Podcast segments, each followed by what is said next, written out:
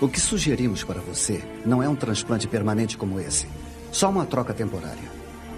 Com os novos anti-inflamatórios, a cura leva dias, não semanas. Seus tipos sanguíneos não combinam, mas o Pollux não vai saber disso. A diferença de altura é desprezível. Pigmento de pele, também dos olhos, ambos quase idênticos. Usaremos o raio laser para o cabelo, microplugs para o pelo do corpo e faremos uma plástica abdominal para cuidar desses pneuzinhos. Mas essa é a parte fácil. Isto é que é ciência. Este é um molde morfogenético de última geração. A parte de dentro se modela no seu crânio. A de fora exatamente com o do Troy. Aí pomos o rosto dele por cima.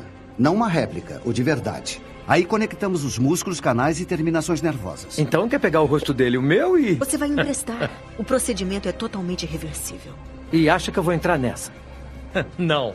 Não! Não tem mais ninguém. Não! Você conhece o Castor Troy melhor que ninguém. Eu vou fazer a gangue dele falar, é isso. E se não conseguir? A bomba vai explodir e o Castor Troy vai vencer.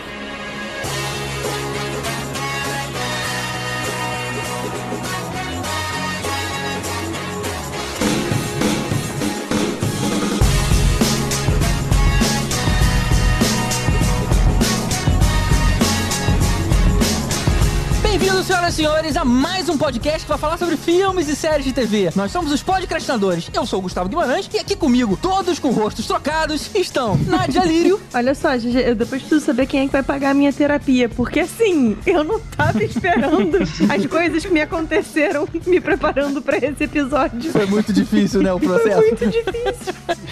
Ninguém mandou. Culpa dos padrinhos, cobra lá deles. Pior é que eu concordei, assim, eu achei maneiro, eu ajudei na votação. Que ideia. É, Esse episódio era pra ter sido do Sean Connery. Culpa os caras. Sean Connery não tem tantos filmes, vamos dizer, polêmicos. Tibério Velasquez. Melhor que o Nicolas Cage no filme são dois Nicolas Cage no filme. Olha só. Eu entendi a referência. Eu não sou Capitão América, mas entendi a referência. Elvésio Parente. Treat me like a fool, treat me mean and cruel. But love me, Que isso?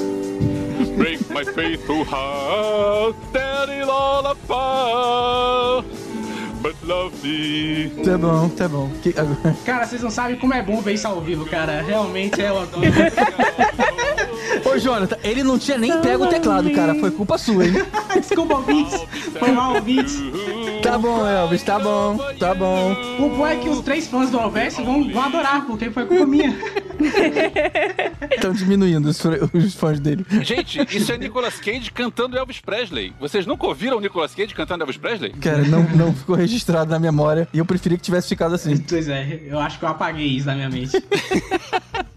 No Coração Selvagem ele canta duas vezes, canta essa música e canta o Love Me Tender.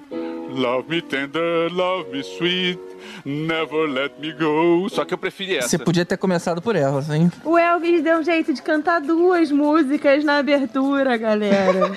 É porque é dois. Nicolas Cage, então são duas aberturas cantadas. E pela primeira vez aqui com a gente, Jonathan Matos, lá do podcast Créditos Finais. Olá pessoal, é uma honra estar aqui, um dos meus podcasts favoritos. E eu quero viver na realidade onde o filme do Nicolas Cage do Superman deu certo e teve uma franquia Superman 3, 4, 5, 10, só do Nicolas Cage. John, John, John. Teria mais a ver com o, filme da Liga da Justiça, hein? É, mas é, cara, imagina. Imagina o Snyder Cut do filme do Nicolas Cage, né? o Cage Cut. Não, não teve um negócio que na crise das infinitas terras que eles querem fazer agora, não ia botar o Nicolas Cage de Flash, cara? De Flash não, de, de Superman, cara? Imagina isso. Gente, por favor, eu preciso que isso aconteça. Ele já tá no Aranha Verso, né? É, pois é. É, É isso aí, gente. Hoje a gente vai falar do ator com a carreira mais volúvel de Hollywood. o cara que afirma que vai se aposentar quando tiver feito 150 filmes. E hoje ele tem uns 90. O, ao mesmo tempo, talentoso e canastrão Nicolas Cage. Saber que ainda faltam aí 60 filmes pra ele se aposentar é aquela notícia que você não sabe se fica feliz ou fica triste, né? Tipo, Meu Deus, né? Overacting! Hoje é dia de gravar gritando! Ah! Eu fiquei esperando alguém falar do, da abelhas em meus olhos, mas ninguém falou, cara. Que absurdo isso. E o lance é que ele tá tão ligado a tantos filmes bons e ruins que nesse episódio cada um vai trazer pra mesa tantos filmes bons quanto ruins. Que você já sabe, né? Nicolas Cage, até quando é ruim, é ruim. Ele Que é, isso? Nicolas Cage é um clássico incompreendido. Exato. Hoje eu vim defender o Nicolas Cage, cara. Hoje eu vim defender o Eu sou o defensor do Nicolas Cage. Vamos a eles então, depois dos avisos. Não sai daí.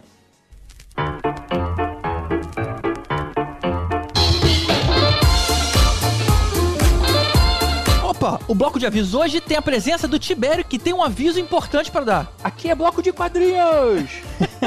Não, cara, fala sério. É porque é bloco de quadrinhos nos avisos na nossa promoção no Instagram. Caramba, não entendi nada. Explica isso direito. Junto com o episódio de hoje, vamos sortear para vocês ouvintes lá no nosso Instagram dois ou três quadrinhos especiais da Marvel e que tem até inclusive relação com a série aí que tá rolando aí, WandaVision. Peraí que eu não entendi. Como é que faz pra participar? Você segue a gente lá no Instagram, no podcast, vai procurar o nosso post sobre essa promoção, sobre o sorteio, dá um like. Ah, então não é o post desse episódio, é o post do sorteio. É, vai ter um post do sorteio lá bonitão que vai ter a foto dos prêmios. E você dá um like, segue a gente, marca dois amigos seus e você vai estar concorrendo automaticamente. No momento que você comentar, você pode comentar quantas vezes você quiser, vai estar correndo a uma edição Panini Deluxe de Vingadores Sombrios, Reinado Sombrio, escrito pelo Brian Michael Bendis e desenhado pelo brasileiro Mike Deodato Jr. A Nádia vai se contorcer quando ouvir você falando Deluxe. Deluxe. Não, mas é, esse, essa edição é Deluxe, porque é do, do Mike Deodato. A outra edição, que é Vingadores à Queda, já é Panini Deluxe. Já é gringa. Panini. E Vingadores da Queda conta a história da Wanda, da queda dos Vingadores, com participação especial da Feiticeira Escarlate, antes da Dinastia M, que é o evento que acontece, que ela dá uma surtada lá e modifica toda a realidade. Essas duas edições, elas, é, uma já está até esgotada, inclusive, são edições de capa especial, capa dura, edições pomposas e belas. As duas escritas na mesmo arco lá pelo Bendis, e uma do brasileiro eh, Deodato e do outro do David Finch, que desenha. Legal. E num time bom, né? Porque a série tá indo por aí. Tá indo por aí. E não acaba por aqui. Porque se você for nosso padrinho e você ganhar essa promoção, você ganha também uma edição especial encadernada do espetacular Homem-Aranha de Volta ao Lar, desenhado pelo Romita e escrito pelo Straczynski. E como é que acontece? Se você por acaso for um dos vencedores da promoção e for um dos nossos padrinhos com contribuição a partir de um real, você já leva junto essa outra revista. Então você pode estar aí participando do sorteio de três edições de luxo da Panini, de capa dura. Simples, simples, simples, só chegar lá e fazer essas coisinhas lá. E vai estar escrito no post como é que tem que fazer. Tá aí, bacana. E essa é a primeira que a gente tá fazendo de outras que vão vir, né? Dando certo, né? Tem que ter bastante engajamento da galera. A galera se engajando aí, marcando os amigos. Pô, assim, se estourar lá, sei lá, 10 mil likes, aí a gente faz outras. Brincadeira, faz com menos também. não, não. Mas vale, assim, é pro pessoal participar mesmo, é poder a gente tá aí dando esse chamego, esse abraço gostoso no nosso ouvinte, mesmo nessa pandemia. Esse nosso cafuné. É um cafuné, pô, um cafuné. E o outro aviso é o Caruso lembrando lá do padrinho do Caverna do Caruso. Se eles conseguirem bater a meta, vão fazer mais uma temporada lá do programa Filme Lixo, mais um canal para vocês consumirem um bom conteúdo de cinema. É bom não, porque filme lixo não tem filme bom, mas eh, vocês entenderam. Eu acho válido sim, eu acho que a pessoa podia ir lá no Padrim, procurava podcastinadores, contribuía com a gente, sei lá, 10 reais. Depois ia lá procurava Caverna do Caruso, contribuía, sei lá, 2 reais. Aí voltava lá no Padrim, não, vou dar mais um pouquinho pros podcastinadores. Botava lá mais 5 reais. E aí, Isso é bem. muito importante. Vocês têm que contribuir mais pra gente e não pro canal do Caruso. Senão a gente vai sortear revistas rasgadas por dentro. Sem a última página, imagina. O- o- sem a- o capítulo do final, né? A gente pode sortear bonequinho sem a cabeça, umas paradas É. assim, de raiva. Então é isso, pessoal. Dá um pulinho lá no Padrim e tendo ou não sorteio, você sabe que você vai estar ajudando a patrocinar esse projeto do nosso podcast que precisa muito da sua contribuição. Sem você, nós não estaríamos aqui. Inclusive, sorteando ou não coisas. Então, muito obrigado a todos aqueles que já fazem isso, mas especialmente aos nossos iodas. Mário Rocha, Sérgio Salvador, Marcelo Petego, Carolina Lindoso Nietzsche, Draco, Marcel Melo, Rodrigo Alves, Carlos Melão, Igor Brenner, Fábio Matos, Alexandre Bom, Daniel Amaro, Eduardo Starling, Leandro Fonseca, Renato Arcanjo, Ricardo Pires Ferreira, Carlos Augusto Martins, Camila Gildo, Marcelo Leal, Uziel Gomes, Renato Veiga, Lidiana de Góes, Camila Nabuco, José Bessa, Cadu Navarro e César Farnese. Aos nossos super saiyajins Ricardo Caldas, J. Santos, Wagner Bastos, Marcelo Parreira, Túlio Memória, José Alexandre Hatz e Luan Ferreira. Aos mestres dos magos, Ricardo Varoto, Bruno Mancini, Tatiana Karlovic, Fernando Tiritã, Mariana Herrera, Marcos Especa e Josué Gentil. Especial aos tanos Lucas Lima e Alexandre Mendes, que estão pra gente como um estalar de dedos estão para o Thanos, né? Não entendi a comparação, não. Eu também não, eu não sei, No estalo, não- ele derruba toda a concorrência, é isso. né? É, é isso aí, rapaz. Isso que eu A quis dizer. metade dela. Você entendeu? Mas não deixe de apoiar a gente lá no Padrim. E se você não puder contribuir com a gente, nem que você queira ganhar uma edição do Homem-Aranha de Volta ao Lar, com a partir de um real, você também pode compartilhar a gente nas redes sociais, no Facebook, Instagram, Twitter e mais onde você quiser. Pode ir no TikTok. No TikTok a gente não tem, né? A gente podia- Ainda não, porque a gente tem vergonha na cara, né? É. tem? Lembrando que o endereço lá do Padrim é padrim.com.br barra podcrastinadores. Se você pode, você padrinha. Que horrível. Não esquece de dar um like da gente também lá nas redes sociais, arroba podcrash no Twitter, no Instagram e podcastinadores lá no Facebook. É, E não esquece dessa promoção dessa semana, hein? Entra lá e até terça-feira que vem. Ah, já tá aí, é uma informação importante que você não tinha dado. Uma pessoa quando entrasse lá ia ver. né? Então é isso, bora pro especial do maior, pior ator de todos os tempos.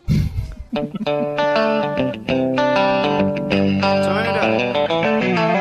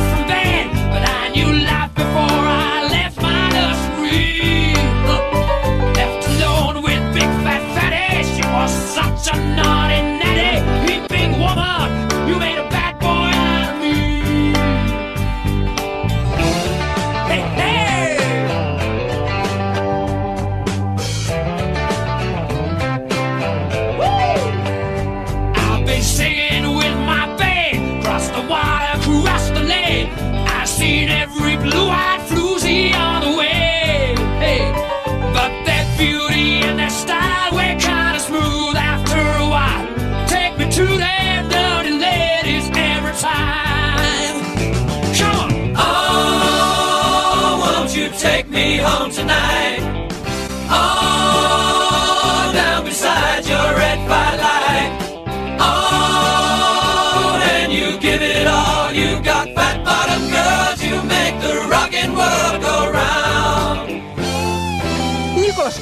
sobrinho do Francis Ford Coppola, é sobrinho da atriz Talia Shire, que foi a Adrian lá de Rock, primo da Sofia Coppola, primo do Jason Schwartzman, ex-marido da Patrícia Arquette e ex também da Liz Marie Presley. Olha as festas de família do cara, hein? Porra.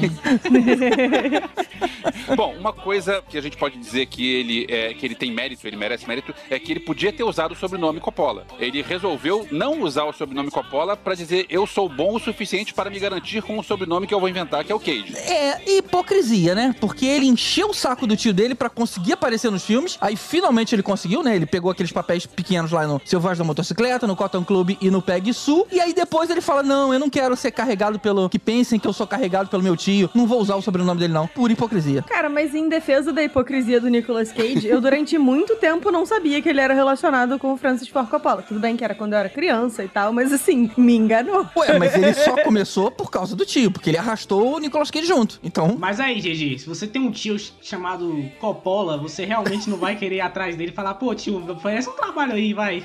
um estágio.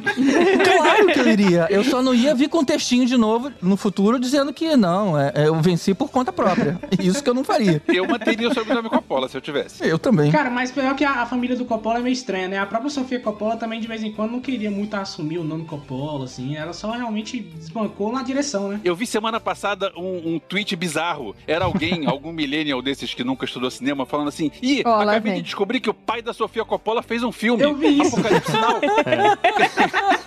Rolou, rolou. oh, really? Deve ser fake, cara. Isso deve ser fake. Quero ver quando eu descobri que o, sub- o- o primo dela também fez, né? Aliás, o, eu não tô aqui com a página do IMDB aberta no, no ponto certo, mas eu lembro que a saga Poderoso Chefão tem mó galera da família do Coppola. Inclusive a trilha sonora era do Carmine Coppola, que é o pai do Coppola. Que é o pai dele, né? Mas É. também com um nome como Carmine, ele tinha que trabalhar, né? No Poderoso Chefão. Tipo, dane-se, assim. Mais um pouquinho ele é um vilão do Batman.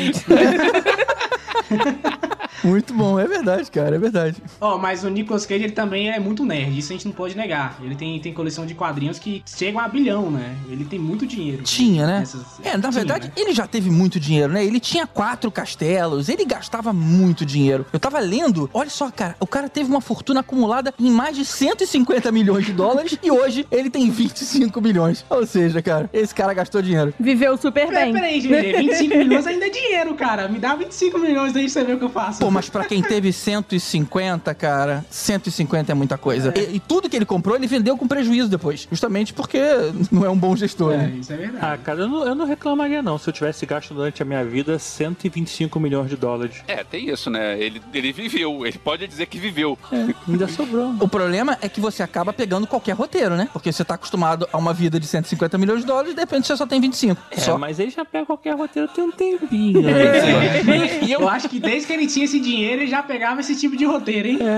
se a gente analisar os filmes dele de um tempo pra cá, eu acho que ele até curte essa onda. É, eu acho que ele gosta. Tipo, é, é o rolê dele, assim. Dane-se, eu quero me divertir, eu não quero fazer um negócio bacana. Eu tô vendo aqui uma lista de coisas que ele fez com dinheiro, cara. Olha só. Ele pagou uma fortuna por um fóssil, por exemplo, e descobriu depois que ele era roubado. Ele teve que devolver o fóssil e perdeu o dinheiro que ele pagou no leilão. Caramba, cara, ele é muito mal assessorado. Eu, eu tava vendo a página dele do IMDB pra ver quando é que começaram os filmes ruins e o overacting. Só que eu descobri que o aquele filme do vampiro, o Estranho Vampiro, é da década de 80. O cara já fazia isso desde o início da carreira. Ele nunca enganou ninguém. Quem se enganou foi a academia quando deu o Oscar pra ele. Ele sempre teve overacting. Ele vendeu a revista aquela Action Comic 1 por 2 milhões de dólares. É é a re- revista que estreia o Superman, né? É a revista que consideram como a nascimento do quadrinho ali do super-herói. Então. Action comic, né? É um, é um dos quadrinhos, se não o quadrinho mais caro da história, né? É raro. Não, então, já até teve quadrinhos depois que foram vendidos mais caros, assim, né? Nesse período, mas, é, cara, foi uma grana. Não né? é mesmo. Foi uma grana. Mas tudo pra pagar taxa.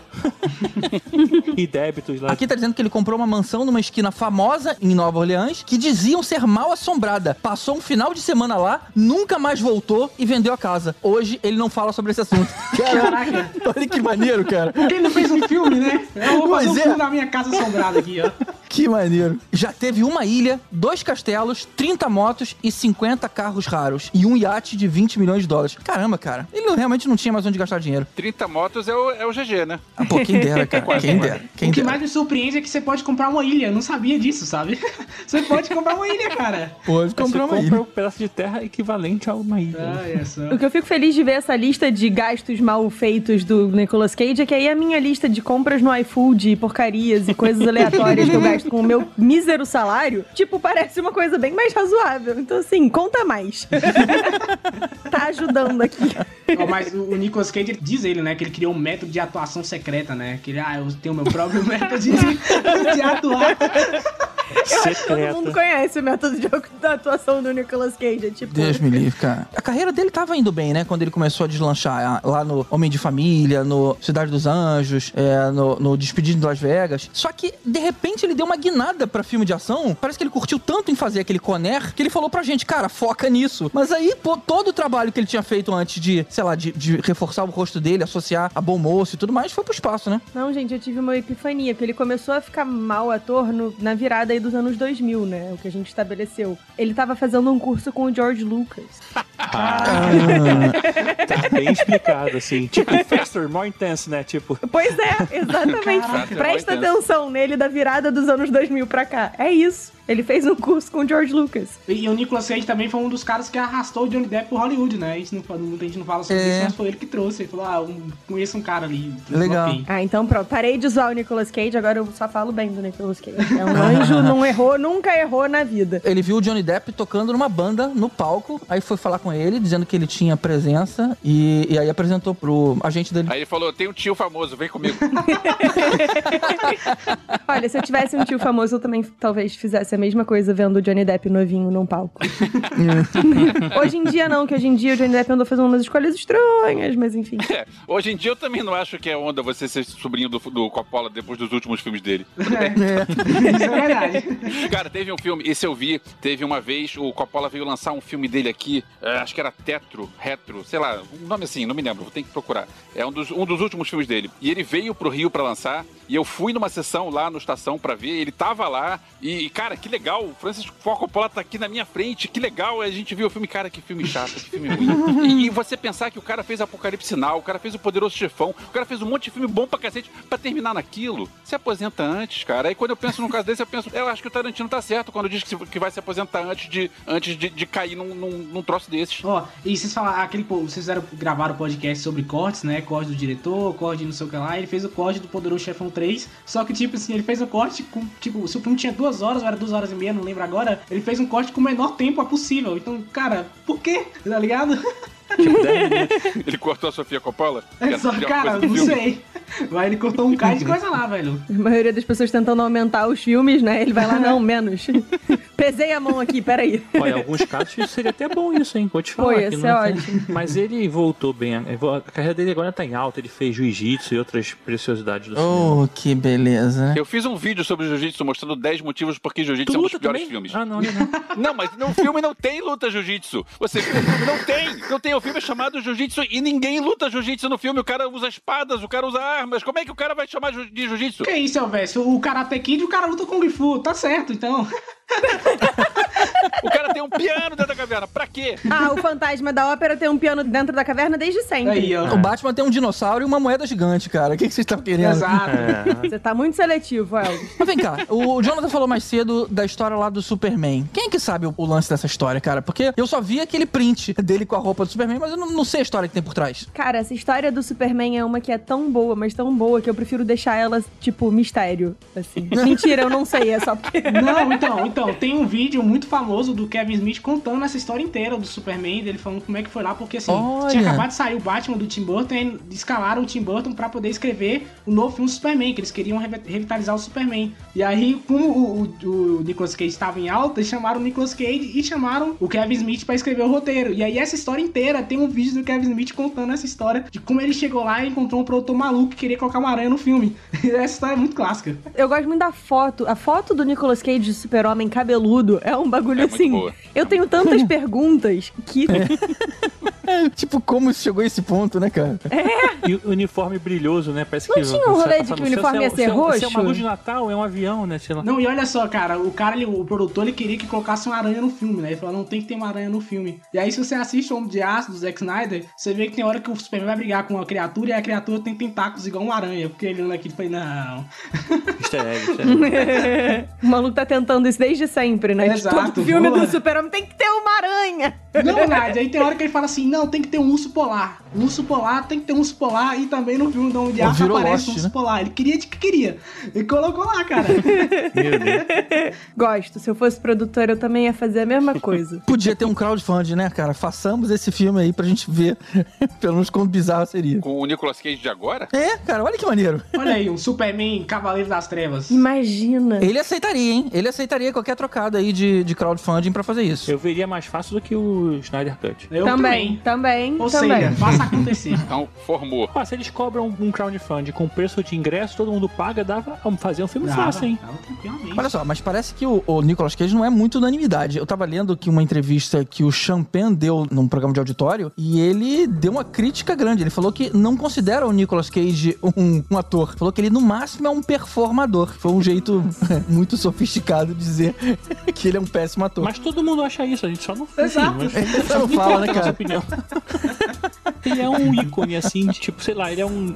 Ele se tornou o cute pleasure profissional, né? Tipo, você assiste o filme do Nicolas Cage, assiste, mas tem vergonha. É. Mas sabe uma coisa que o Nicolas Cage tem, que a gente não pode negar? Que ele tem muita carisma. Quando a gente fala de um filme do Nicolas Cage, por exemplo, a gente já fala de um filme lá na frente, ah, vamos falar, por exemplo, do filme do Capitão América.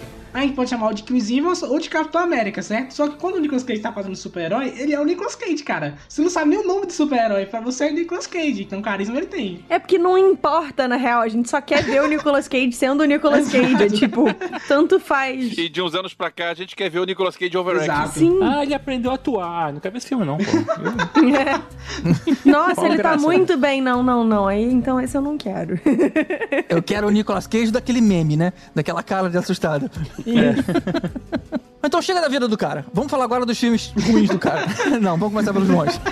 Olha só, eu precisava até de- fazer um registro aqui, porque assim, eu fiquei muito confusa com essa categoria filmes bons e filmes ruins, porque em se tratando do Nicolas Cage, a linha é mu- muito tênue. E, tipo, alguns dos piores filmes dele são também alguns dos melhores. Então foi um pouco difícil, a, assim, a função de selecionar o que seria melhor e o que seria pior. O meu filme pode estar em listas de melhores e de piores. Mas O meu eu vou eu acho que os meus todos também. Vou desenvolver. Não, os meus piores são definitivamente piores, mas assim. Tem um filme que a gente mais gosta e os filmes que a gente se diverte de forma Ó, mas eu vou, eu vou falar. Tem, tem dois dele que eu achei assim, eu vi e falei, caramba, ele mandou bem aqui. Tem- a gente vai falar deles, eu espero, mas tem dois que realmente ele mandou bem, cara. Ele mandou bem. Vamos listar aqui e você aí julgue a gente nos comentários.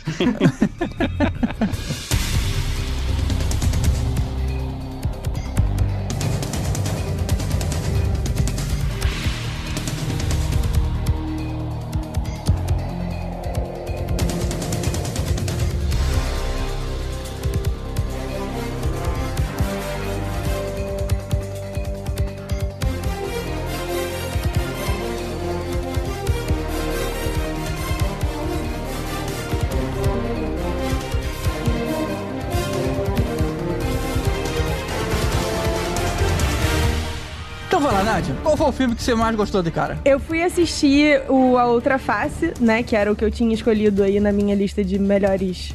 Menos galhofa, sei lá. Mas esse é muito galhofa, nem sei qual é a categoria desse negócio, mas enfim. Fui assistir. De que, e de aí, que ano é? De que ano é? De 97. É, a categoria é Les Guilhofs. É, eles guilhões. e aí eu lembrei que esse filme foi a fonte do meu crush por muito tempo, tanto no Nicolas Cage quanto no John Não, Travolta. Nádia, não, Nádia. E eu fiquei um pouco Peraí, Nádia. perturbada. Nádia, calma aí, vamos com calma. Tem uma cena do filme que o cara ele passa a mão na bunda das mulheres, Nádia. O que, que é isso? Então, Nádia, criancinha, achou legal, achou interessante. Não, mas eles eram meio galãs, assim, não é? Também, né? né, Não é. Pois é, eles eram, tipo, bonitões e O John tal. Travolta é né, galã não. até hoje, pô. É, Enfim, aí, é- aí eu queria só, assim, dizer que eu preciso de umas sessões de terapia, porque eu preciso unpack essas coisas que eu descobri hoje, porque foi um pouco tenso. Mas entrando no filme, A Outra Face. É um filme que a gente tem aí o Nicolas Cage e o John Travolta interpretando um terrorista psicopata, no caso do Nicolas Cage, e um agente do FBI que teve o seu filho morto pelo personagem do Nicolas Cage. Então eles estão tentando um, pegar o outro, mas não de maneira sexual. Isso só o meu lado crush que queria. Eles trocavam o rosto e se pegavam. Olha que filme aí, bicho. É, exato. Isso, é. É face off porque close off ia ficar meio Isso- pesado. Isso, isso seria é, sexo ou masturbação? né? Caraca. Não, e eu, eu lembrava do que o Falcon, naquela época, você tirava a cara, trocava com o outro. Imaginava a Nádia brincando com os bonequinhos ali, né? Um tira o rosto do outro, põe no outro. Ah, eu não tinha Falcon. Cara, eu imagino o produtor fazendo isso. Olha, tive uma ideia aqui, ó, com esses brinquedos aqui, ó. Mas nesse rolê do John Travolta tentando pegar o Nicolas Cage, é, ele acaba meio que colocando o Nicolas Cage num coma. E eu achei muito interessante, porque inclusive o vilão é derrotado em tipo 5 minutos de filme por uma turbina de jato. E eu fiquei, cara, como que não queimou, né? Assim, ele só, tipo, machuca de leve e fica tudo bem. Mas beleza. E aí Isso foi o que te incomodou no roteiro?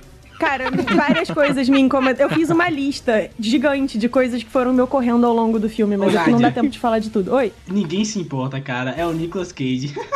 É, exatamente. Então, é meio que isso. É por isso também que o negócio dele é apertar a bunda da menina lá do, do couro de. Cara, é muito boa essa Não cena. é, eu preciso falar. é. A cena abre, a cena abre com o personagem do Nicolas Cage, tipo, a gente olha e acha que é um visual meio bad boy, assim, ele tá todo de preto com uma corrente dourada, mas o bicho tá vestido de padre. Vestido de de padre. E aí ele vem todo, tipo, meio gostosão, bate cabeça, porque tem um, um coro de igreja cantando alguma coisa e tal. Aí ele vem, chega por trás da menina, fala meia dúzia de obscenidades e, pom, aperta a bunda dela. E eu fiquei, tipo, Eita. Nádia, por quê? Por quê? A cara que ele faz quando ele aperta a bunda dela, cara, nossa. É muito não, boa. Não é, não Enfim. é boa. Eu acho que ali já é a marca do overacting do Nicolas Cage, assim, Sim, sim. aparecendo. Mas, beleza, voltando pro plot do filme, deixando de lado as minhas coisas esquisitas. Eles acabam descobrindo que tem uma bomba em algum lugar, e pra descobrir aonde tem essa bomba, eles têm a ideia brilhante de transplantar a cara do Nicolas Cage no John Travolta. E a partir caso, daí, a, a assim. polícia, né? Ele tenta. O Nicolas Cage é o policial É. e o Não, John Travolta o John Travolta é o policial O e o Nicolas é o Cage é o terrorista. E ele troca de cara, faz uma cirurgia plástica pra colocar a cara. Em vez de colocar uma maquiagem, ele coloca a cara do Nicolas Cage. É, aí o Exatamente. policial se passaria pelo terrorista pra descobrir onde tá a bomba, né? E tem um detalhe que ele faz. Eu já vou te devolver a palavra, Nádia, rapidinho, mas é que eu preciso bem. falar isso. Ele faz uma lipo pra perder a barriga. Ah, eu ia falar disso. Eu achei, inclusive, ofensivo com o John Travolta. É, o John Travolta é mais barrigudinho que o Nicolas Cage. Siga, Nádia. Achei ofensivo isso. E como é que faz pra não, não, não ter cicatriz no rosto? Eles têm uma técnica laser que consegue. É, a técnica laser deles conserta tudo. Ajeita a linha do cabelo, troca a ci- a cicatriz Isso. de lugar, implanta cabelo no corpo, ajeita a lipoaspiração, é tipo absolutamente tudo. Inclusive, uma coisa que eu achei curiosa: o personagem do John Travolta tem uma, uma cicatriz de um- do tiro, né? Que ele tomou na- no instante que matou o filho dele. E aí ele até pede pra, tipo, ah, depois que tudo voltar ao normal, vocês podem botar a cicatriz de volta? E assim, é bonito do ponto de vista simbólico, mas tipo, precisava ter esse momento da cena, sabe? Mas tá, enfim. É facílimo colocar a cicatriz de volta. né? Me dá uma arma aqui. Não, assim, no contexto lá deles, parece é- que é meio tipo, você entra numa máquina daquelas do aeroporto, sabe? Vu, vu, e quando você vai ver, tá tudo bom. Assim, eles estavam. Tem uma cena que eles estão imprimindo uma orelha, tipo, numa impressora 3D. É, tipo 3D. É, bizarro, assim, não sei explicar. E, e aí, como é que faz com a voz? Ah, ele aprende a modular e falar do jeito certo. Aprende a modular, cara. Olha o roteiro desse filme, cara. GG, quando o Nicolas Cage coloca a cara do John Travolta, ele ganha peso. Você quer, você quer pensar na voz? Ele fica gordinho. Por quê? É, assim, eu queria, pra explicar ao pessoal, é que na verdade, um ator, na verdade, interpreta outro personagem, é porque não percebe. A gente não percebe porque é muito boa, mas. é, É, agora, é um filme que eu tava olhando e tem todas as pessoas que a gente normalmente vê, assim, tipo, atriz, ator e atriz secundário, terciário, sabe? Tem muita gente reconhecível, inclusive, GG, o Tibbs do Sons of Anarchy é um é dos mesmo? malucos da gangue do, do Nicolas Cage. Bom, ele tem cara de, de maluco, Cara, né? ele tá, assim, tão novo, mas tão novo que nem dá pra ver a cicatriz no rosto dele direito, porque ele ainda não tinha, tipo, caído, assim, a pele. E aí quase não dá pra ver. Uhum. E aí de- tem essa maluquice toda dele trocar de cara e tal. E aí entra num, num rolê de filme de investigação relativamente normal, considerando-se que, né, o John Travolta tá usando a cara do Nicolas Cage e vice-versa. E o, o clímax é eles se dando conta de que, na verdade, a esposa. John Travolta no corpo do Nicolas Cage vai falar com a esposa dele, prova que ele é ele mesmo e não o Nicolas Cage. Ela convence os outros agentes, eles armam um plot pra pegar o John Travolta e aí resolvem todo o rolê. Mas assim, é- cara, é um filme com tanta galhofa, mas tanta galhofa que não tem como achar ruim, sabe? Dá a volta é um, e fica é bom, um né? overacting pra todos os lados, dá a volta e fica bom. Não tem como ter raiva desse filme. Eu, eu amo pra sempre, apesar da terapia.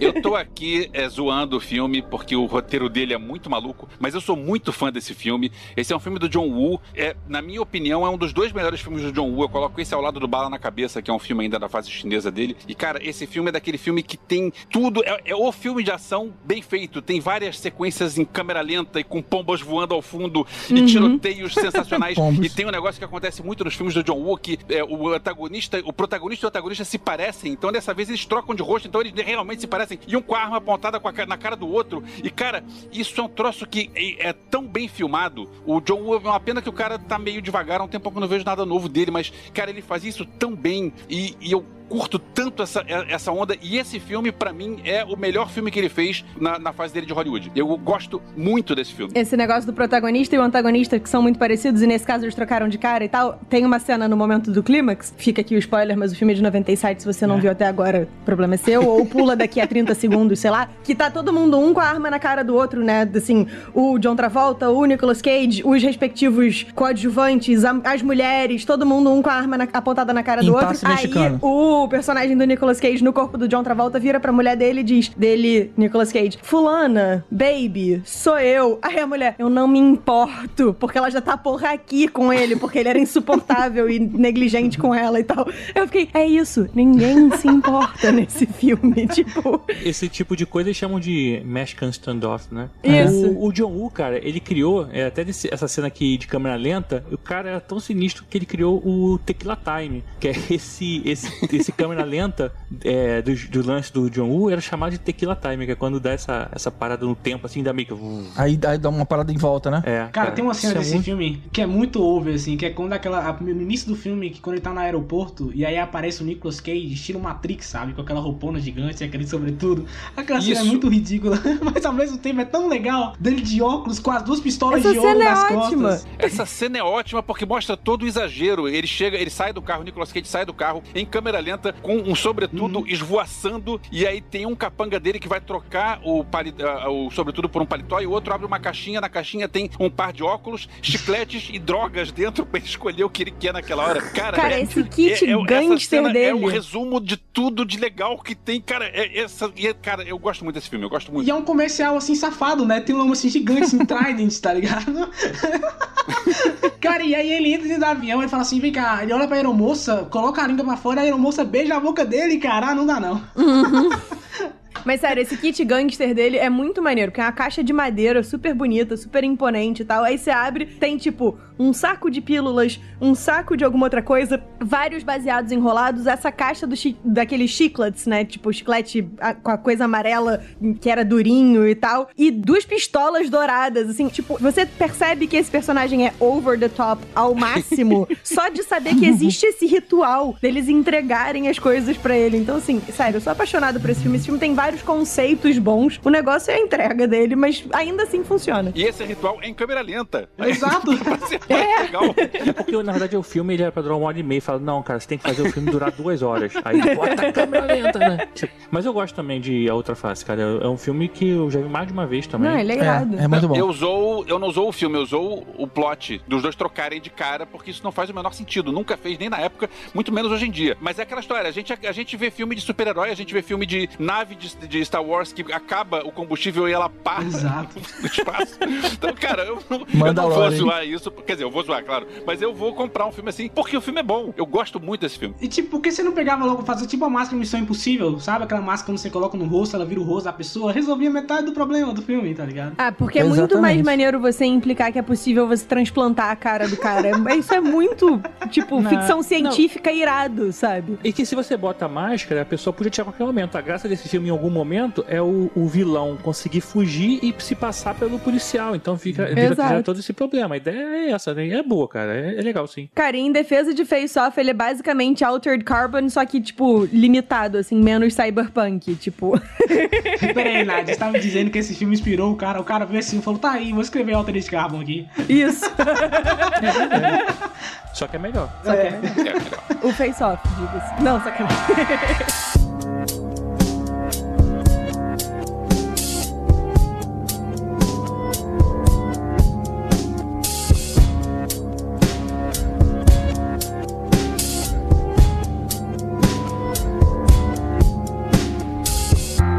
Bem, como eu falei lá na abertura, é, o melhor filme do Nicolas Cage seria um filme com 12 Nicolas Cage. E é o caso de adaptação, né? Adaptation saiu em 2002 e ele é um filme que, assim, cara, eu não sei nem explicar, porque ele tem tanta parada maneira. Eu vou falar da pior da maneira possível. Você vai ver que esse filme, porra, como é que esse filme é bom? A história contando a vida de um cara que tenta adaptar um livro pro cinema e não consegue, né? É um filme merda. Mas você tem Nicolas Cage, então não pode ser um filme merda desse jeito.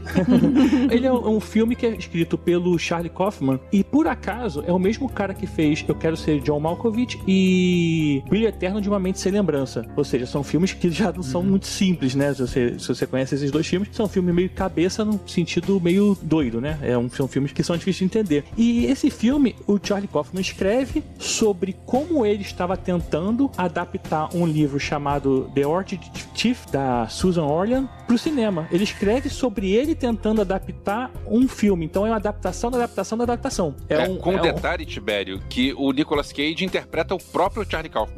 Isso, então. O Charlie Kaufman, alguns falam até que ele, é- normalmente quando você fala de um filme, a gente tá falando do último filme agora, do Face Off, você fala do diretor. E os filmes do Charlie Kaufman, você fala do Charlie Kaufman, né? Apesar do diretor ser o Spike Zon- Jonze, algo parecido, que não se importa, é, a gente tá falando aqui do, do roteirista do filme. Ele, o, o Nicolas Cage interpreta o Charlie Kaufman e o irmão dele, que é o Donald Kaufman, que não existe na vida real. Então, apesar de ser uma adaptação da adaptação da adaptação de uma história real, ele não é totalmente uma história real, porque ele criou esse irmão. E a curiosidade é que esse irmão irmão, o, o Donald Kaufman, o Charlie Kaufman acreditou como roteirista do filme. E foi a primeira vez que uma pessoa fictícia participou e foi indicada ao Oscar de melhor roteiro. Então, Ué, assim, tipo assim, ninguém sabia que era fictício? Provavelmente não sabia. então, eu não sei se tu sabia, mas se você pegar o roteiro do filme, ele é o roteiro do Charlie Kaufman e Donald Kaufman. Os dois estão no filme interpretados pelo Nicolas Cage, só que o Donald Kaufman não existe na vida real, o Charlie Kaufman sim. Então, não. é, cara, é uma loucura. De- Assim, é, é meio engra- é engraçado nesse sentido. O filme tem a Tilda Swinton, tem a Meryl Streep, como você falou, tem o Chris Cooper, que ganhou o Oscar de melhor ator coadjuvante, tem Cara Seymour, tem, tem uma galera, cara, legal. Assim, Então, esse filme tem. é muito bom. As- a- pô, e só de falar que tem a Meryl Streep, né, foda, né, já, já, já É. ganha outro nível pra também. Então, esse filme, eh, pra mim, é um dos melhores filmes de Nicolas Cage. Não é muita coisa, mas também um, um grande filme, um filme excelente de verdade. O Spike Jones, pra quem não sabe, é o cara que dirigiu ela, né? É, dirigiu ela e dirigiu ele também. é. Caraca, essa foi boa. Ele dirigiu um monte de videoclipes, ele fez poucos filmes, mas os poucos filmes que ele fez são bons. Sim, sim. Não, e eu gosto desse filme é que como ele brinca com a própria estrutura do roteiro. Então, uma hora que ele tá dando um diálogo e o cara fala bem assim: olha, mesmo que seu roteiro seja ruim, faça um final surpreendente que a galera vai comprar. E aí, cara, no filme ocorre exatamente o que o cara falou: dá um final surpreendente. Você fala, cara, onde é que esse filme tá indo, sabe? Eu acho isso muito bacana, cara. E o que mostra que já é confuso, a primeira cena do filme é o Nicolas Cage nos bastidores da gravação Exato. do Quero Ser John Malkovich. Falei, caramba, os filmes totalmente misturados ali, cara. É, porque a história é o seguinte, é, então voltando à história. É, o, o Charlie Kaufman, ele queria adaptar esse filme de Orchid Thief, né? Acho que eu falei certo, a Nádia me corrige depois. Orchid Tea. Esse livro é verdadeiro, esse livro ele existe mesmo. É, um livro que existe, ele é baseado numa história real, num crime que aconteceu na década de 90, e ele pega pra adaptar. Isso, isso na história real, de verdade aconteceu isso na- em 2000 e alguma coisa, né, em 1900, algo- final da década de 90, início dos anos 90, e ele só que ele pensou que assim, eu não tenho como adaptar esse livro, então ele começa a escrever sobre como adaptar esse livro. E isso, em 2000, esse roteiro vazou, isso eu tô falando real, não é da história do filme. Esse roteiro vazou e aí acabou que eles fizeram o filme. A escritora do livro, inclusive, a Susan Orlean,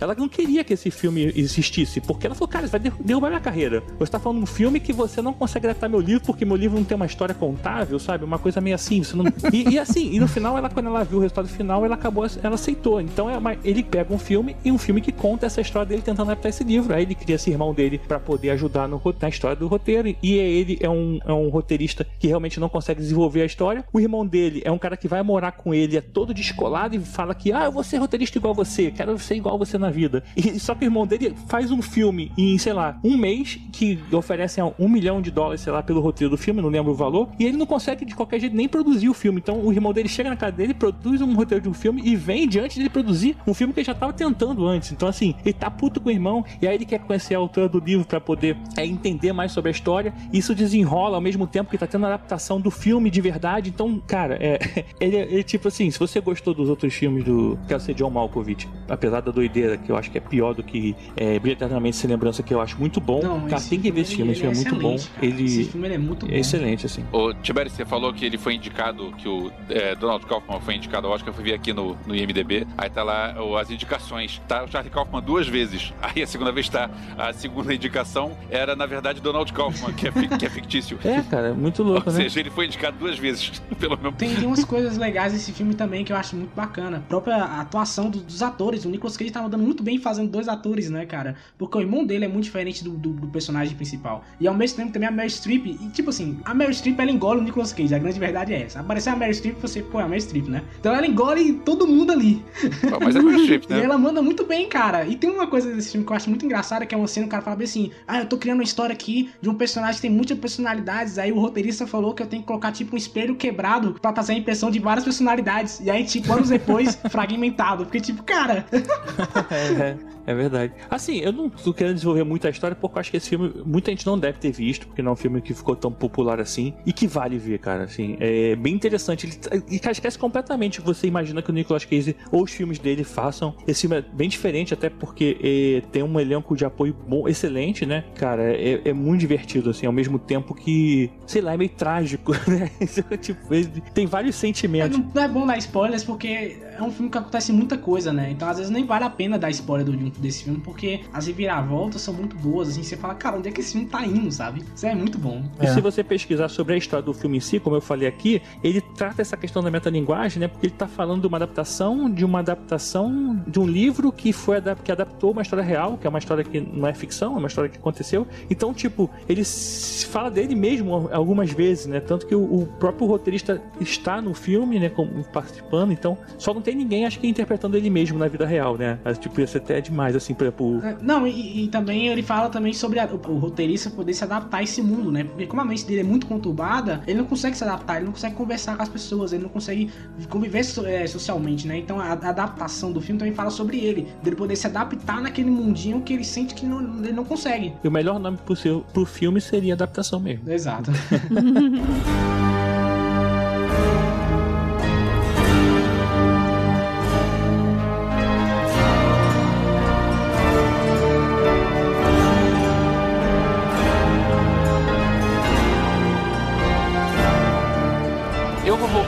mais ainda no tempo vou falar do filme Arizona Nunca Mais, de 1987. Opa, filmão. É, Arizona Nunca Mais, Raising Arizona, no original, é o segundo filme dos irmãos Coen, segundo longa-metragem deles, que nessa época eles usavam uma fórmula que eu acho muito divertida, que é aquela galeria de personagens bizarros, e mas os personagens são bem construídos, ele tem aquele humor meio esquisito, muito humor negro, e a- o desenvolvimento da trama é sempre uma situação absurda em cima de uma situação absurda. E eles, de um tempo pra cá, os irmãos, eles, sei lá, cresceram. Eles fazem filmes para adultos e fazem filmes é, que não são mais assim, nada contra o desenvolvimento da carreira, mas eu gosto muito dessa, dessa fase da carreira deles. Eles atualmente, cada um tem quatro Oscars na prateleira. Um pelo roteiro de Fargo e Onde os Fracos Não Têm Vez, eles ganharam roteiro, filme e direção. É, é, é uma, uma boa onda. É. Só pra aproveitar um jabazinho aqui, dessa fase dos irmãos Coen, tem o, o nosso grupo do Cineclube Podcast, que a gente escolhe um filme a cada duas semanas e comenta o filme. A gente já falou do Grande Lebowski, que também tem essa pegada. Mas vamos ao Arizona Nunca Mais, porque Grande Lebowski não tem Nicolas Cage, então não nos interessa hoje.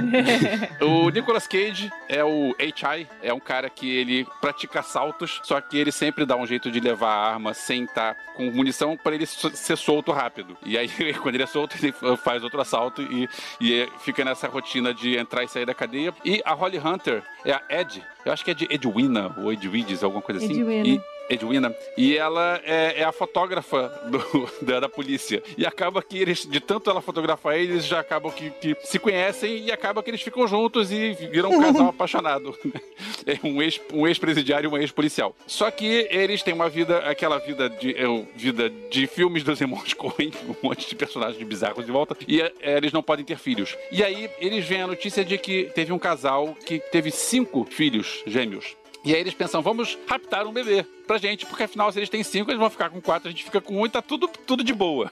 E E assim aí você- funciona, né? Tipo, ah, tá sobrando. Tá sobrando. Tá sobrando. Não, olha só, eles não vão ficar sem, né? Eu não vou pegar um de alguém que, que só tem um ou dois. Não, vou pegar os que tem cinco. Pô, vamos dividir isso aí, né? E aí acaba que a trama é em cima disso, né? O pai do- dos bebês que quer pegar de volta. Tem um, um caçador de recompensas que é um motoqueiro que o, o GG ia gostar dele. É, e, e, cara, o filme é uma coleção de personagens muito rica e, cara, o filme é divertidíssimo. Eu curto muito esse filme. Foi um prazer revê-lo agora. Ele tava lá guardado no meu DVD dele ainda, mas foi muito legal. Cara, eu lembro muito pouco desse filme. Eu também. Ele passava na sessão da tarde também, junto com outro de comédia, né? Não era uma coisa... Sério? Sério. De sessão da tarde? Eu não lembrava ele em sessão da tarde, não. Eu tenho quase certeza que eu vi em Sessão da Tarde mais de uma vez, inclusive. Naquela época que a gente assistia muita coisa em Sessão da Tarde, que não tinha outra opção mesmo. Mas é, é bem divertido, cara, esse filme. Ele lembra, sei lá, um- é como se, às vezes, como fosse um desenho animado meio Isso. papaléguas, assim. Isso. Sei, é difícil explicar. Os dois é, amigos ex-presidiários que fogem da cadeia, é, os amigos do, do Nicolas Cage, é o John Goodman e o William Forsythe. O John Goodman tá muito diferente. O John Goodman da década de 80, ele era bem diferente do que a gente conheceu. E só que eu reconheci pela voz. Eu acho que hoje em dia ele não tá tão de fácil disponível de a gente conseguir assistir, né? Assim como adaptação. Acho que a gente tem que fazer um, um pedido aí, abrir um abaixo assinado pra que Netflix compre os direitos desse filme. Eu- Vamos arranjar um, um Cage Streaming com todos os filmes do Nicolas Cage. Caraca, imagina, é bom olha aí. E assinar cinco pessoas. Cara, o bigodinho do Nicolas Cage nesse filme é a parada mais engraçada do filme inteiro, cara. Eu olho pra esse bigode e eu não consigo, eu não consigo parar de rir, cara. É muito, muito bom. O- Os personagens são todos esquisitaços. Tá, A, a Frances McDormand também tá no, também tá no filme. Eu curto essa, essa onda de, dos personagens todos esquisitos e todos meio, meio aquele. É o redneck americano, né? Aquele cara é, o- é meio caipira, meio, meio é, white trash. Eu, eu curto muito essa onda. É, os filmes dos irmãos Coen não são muito a minha pegada, mas eu lembro de ter assistido quando eu era bem pequena, porque esse filme é bem antigo pra mim. É, E, e de ter, 87. tipo, ter achado, assim, várias coisas da dinâmica entre os personagens principais bem legais. Mas preciso reassistir. Preciso. Cadê o Cage Flix pra gente poder. É, Isso seria bom, hein? Precisa reassistir esses, esses do, do início da carreira dos irmãos Coen, porque eram comédias de, de coisas, de situações dando errado em cima de situações dando errado. Eu acho isso muito legal. Como as coisas são construídas, como a trama é construída em cima disso. É, isso tem, tem aquela pegada de filme de comédia dos anos 80 um pouco também. Tem gente que não curtia muito, sei lá. Mas, assim, é, eu nasci vendo isso, né? Eu acho bom. Eu acho que, assim, tem piadas no filme que talvez não, não sobrevivam ao tempo, mas ainda assim eu acho que é um filme muito engraçado. Principalmente pra ver o Nicolas Cage fazendo aquela atuação maluca dele, cara. É por isso que eu falei. É, é filme de comédia dos anos 80. Você vê aí como é que é um ator, né? A gente tá falando no início de um filme de ação, em seguida de um filme drama, e agora de comédia é um cara versátil demais, pelo amor de Deus. É um cara versátil, né? Cadê o velho oeste do Nicolas Cage aí, ó?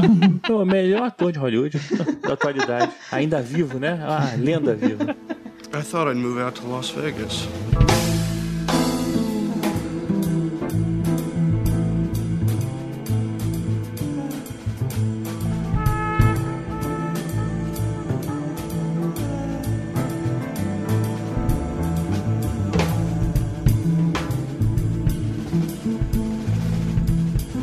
1995, Nicolas Cage volta novamente aos cinemas em Despedida em Las Vegas ou Living Las Vegas. E o filme ele conta a história de um homem que ele perdeu a família, perdeu o trabalho, perdeu os amigos, tudo por causa da bebida. E ele resolve usar suas últimas economias para ir para Las Vegas e beber até morrer. Bebeu o dinheiro todo. Ele perdeu a revista do Superman Action Comics 1 também. Eu acho que ele É acha que isso aí verdade. tem uma coisa aí. E aí, chegando lá, ele conhece a personagem vivida pela Elizabeth Sue, que é, tá famosíssima agora por The Boys e por Cobra Kai. Ela já era famosa, mas enfim, né? É, isso que eu ia falar. Ela, ela era de Karate Kid, de, de Volta pro Futuro. É, pra criançada, né, né, GG? Tem que ter noção disso. Aí ela conhece, ele conhece essa moça, que é uma prostituta, e os dois acabam tendo uma relação um pouco conturbada, e o filme ele conta a história disso, de como essas duas pessoas muito conturbadas vivem e acabam um se apoiando no outro pra poder seguir em frente sua vida. E é um filme assim, bem. Eu confesso que eu fiquei bem na merda com esse filme, cara. O filme inteiro você fica na merda junto com o Nicolas Cage. Eu gostei da atuação dele muito desse filme. O que impressionou muito nesse filme, quando eu vi, o que me impressionou é que ele fala pra ela, né? Tipo assim, cara, eu tô vindo aqui morrer. Quero que você fique junto, gosto de você, vou indo te pagando dinheiro enquanto é isso, mas nunca me pede pra parar de beber. E aí, cara, ela falou: não, beleza, caguei pra você. Só que ela vai começando a gostar dele, cara. E aí, em algum momento, é lógico, ela pede pra ele parar de beber. Ele se sente meio traído e tudo mais. Mas olha só como é que as paradas vão acontecer, né? Ele foi lá pra morrer, a mulher, em princípio, ok, eu só tô aqui trabalhando, e, e eles começam a se envolver de verdade. Ele começa a se importar com ela e ela, principalmente, começa a se importar com ele. Ele paga pra ter sexo com ela e eles não fazem sexo. Ela vai pro hotel e ele começa a falar e, e, e fala sobre a vida e desenvolvem esse, esse sentimento até, mas é engraçado Ele que... queria uma companhia no fim das contas, né? É, ele queria atenção, né? Ele precisava de alguém, na verdade. né? Não, mas olha que parada legal desse, desse filme. É que como ele queria atenção, ele acaba tratando ela como um ser humano normal, porque ninguém consegue tratar ela daquela forma, ela acaba se apaixonando. Eu achei isso interessante do filme, porque não é que ela gosta realmente dele, é porque ele tratou ele como uma pessoa normal, ela tratou ela como realmente um ser humano, que ela é de verdade, né? Então eu achei Uhum. muito bem dessa, dessa dela perceber, cara, ele me tratou bem como diferente de todo mundo que me trata como uma prostituta. Agora, ele recebeu o Oscar, né? Por performance desse filme. Mas, engraçado, eu, sei lá, não sei se é porque eu já tô acostumado com o overacting do, do Nicolas Cage, mas me soou exagerado aquele jeito dele de. Não sei, talvez seja porque aqueles. Existe uma, uma, uma crença, né? De que ele gravou esse, esse filme bêbado de verdade. É, então, não sei se isso afetou. Eu não duvido, hein? O método difícil dele de atuar daqui a pouco é isso aí, hein? Tem isso registrado em alguns lugares, que ele realmente gravou bêbado. Alguns considerariam meio que roubar no jogo, né? Você não tá sendo ator. Mas o fato é que ele ia lá bêbado e, e, e tinha um quê de estranho ali, sabe? Pra mim, o quê de estranho é porque é o Nicolas Cage. E o Nicolas Cage é estranho. Mas alguma coisa não encaixou ali pra mim na, na atuação. DJ, é o efeito Stallone, tá ligado? Olha só, ele atua bem no Rock Balboa, mas é ele mesmo, É. gente. É ele mesmo. A boca dele é torta, não é? Tá assim. Exato. Cara, mas eu gostei. Eu gostei da atuação dele. Eu gostei muito. Eu, eu- realmente eu me senti impactado, assim. Falo por mim, né? De, de ver um cara, sabe, morrendo literalmente. Tá morrendo literalmente. Tá se degradando cada vez mais. Isso é bem pesado no filme. Você tem que dar um mérito pra ele, porque assim, um cara que gravou e decorou as falas bêbado. Então, mérito tem. Não importa qual. Mas, tipo, o cara conseguiu atuar bêbado, né? Então. E tem uma coisa que a gente sabe que o Oscar, muitas vezes, não é só por este filme, sim por um conjunto da carreira. né? Então, tipo, a- o Nicolas Cage já tá aí há algum tempo, já fez um monte de filmes bons, já fez um monte de filmes que venderam bem. Então, olha só, É. ele pode ganhar Oscar por esse filme? Tá, beleza. Ele manda- recebeu manda um prêmio pelo conjunto da carreira do tio. Olha, seu tio mandou muito bem. Toma aqui o Oscar, entrega pra ele. No- Mas não foi só ele que ganhou o Oscar, né? A Elizabeth Sul também ganhou, se não me engano, não foi? Eu acho que não. Acho que foi só ele, né? Ou ela concorreu ao Oscar? Ele foi o único que ganhou. Deixa eu ver quem concorreu. Ah, deve ter Ela processado concorreu Ela Oscar. concorreu e o diretor concorreu e o roteiro concorreu. Eu vou te falar, ela merecia mais, hein, do que ele. Eu gosto do Nicolas Cage, mas ela, nossa, ela destrói naquele filme. É porque a Elizabeth ela processou o Oscar. Aí você leu Elizabeth Shue the Oscar, aí parece que. Ah, não. Cara, tem uma Não. coisa que eu gosto desse filme, e assim, eu gosto muito de observar a trilha sonora dos filmes, né? Quanto mais a trilha sonora do filme é mais interessante, mais eu gosto do filme. E esse filme, ele tem um jazz constante no filme, que você fica. Você vai junto com o personagem. Parece que o jazz tá mostrando exatamente como é que funciona a cabeça do personagem, que é na loucura, sabe? É, vamos lá, eu vi isso muito parecido com o Birdman também. Então, tipo, eu gosto dessas coisas que o roteiro vai fazendo, a trilha sonora vai fazendo durante o filme. Eu não posso te ajudar porque eu vi esse filme quando ele passou no cinema em 96 e nunca revi. Eu Caraca! também. Eu também, nunca revi. Eu revi esses dias, velho. Eu gostei pra caramba, vale muito a pena, assim. É um filme que se deixa. Você fica na merda no final, mas, nossa, é um filmaço. É, esse, esse filme tem um final bem meio pra baixo, né? Mas, e tem Sim. umas coisas, tem, enfim, é, o arco da, da personagem da Elizabeth Shue é meio pesado de assistir, mas... Mas eu confesso que eu fiquei com medo do final ser diferente. Porque, cara, é tentador ter um fim que no fim as pessoas ficam juntas e tudo sai bem. Mas ele estava morrendo, ele estava bebendo, ele tremia en- enquanto tomava banho. Na verdade, ele tomava banho com uma garrafa de vodka do lado da garrafa de shampoo, pra se acalmar enquanto isso. Esse cara chegou num ponto que não tem volta. É que nem o Walter White, beleza? Ah, não, em algum momento ele vai ficar. Não, cara, calma. Ele já tá numa, num, declínio. Calma, eu não conta o final do filme. É, pois é. É de quando mesmo, hein? Esse filme? Conta da vez que ele foi pegar o shampoo e bebeu e botou a vodka na cabeça. Essa aí a parte foi. Caraca! Morreu depois, né? E uma coisa também que eu gosto desse filme que, é- que é, é, é como é- a, a gente falou que a Nicolas Cage está atuando bêbado, de fato, mas quando ele para de beber, o personagem dele tem uma tremedeira e ele deixa isso bem específico, sabe? Você vê que ele bebe porque ele, se ele parar de beber, ele fica pior. Então é uma parada muito. situação muito merda, assim. Você fala, cara, que situação de merda que esse cara tá vivendo. Ele falou assim: eu bebo pra ficar ruim, porque se fosse pra ficar bom, eu dava remédio. Vale lembrar que, ó, seguindo aquela tradição de títulos em Portugal que estragam o filme, o título desse filme em Portugal é Morrer em Las Vegas. Nossa! Caraca, Dragon Ball, né? Parabéns! O Lando morreu. Para- Ei! Parabéns, parabéns.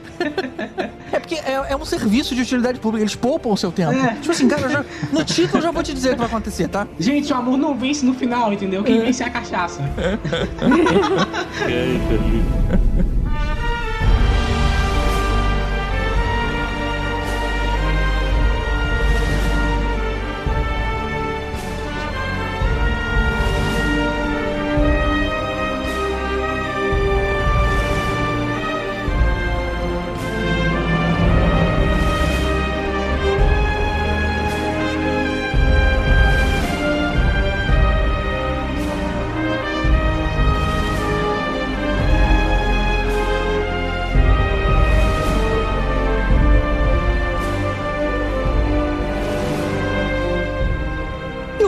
Chicago. Um blockbuster da época de ouro dele, se é que ele teve alguma, de 1996, A Rocha, do Michael Bay. A Rocha, desculpa, você falou eu pensei imediatamente em outra coisa.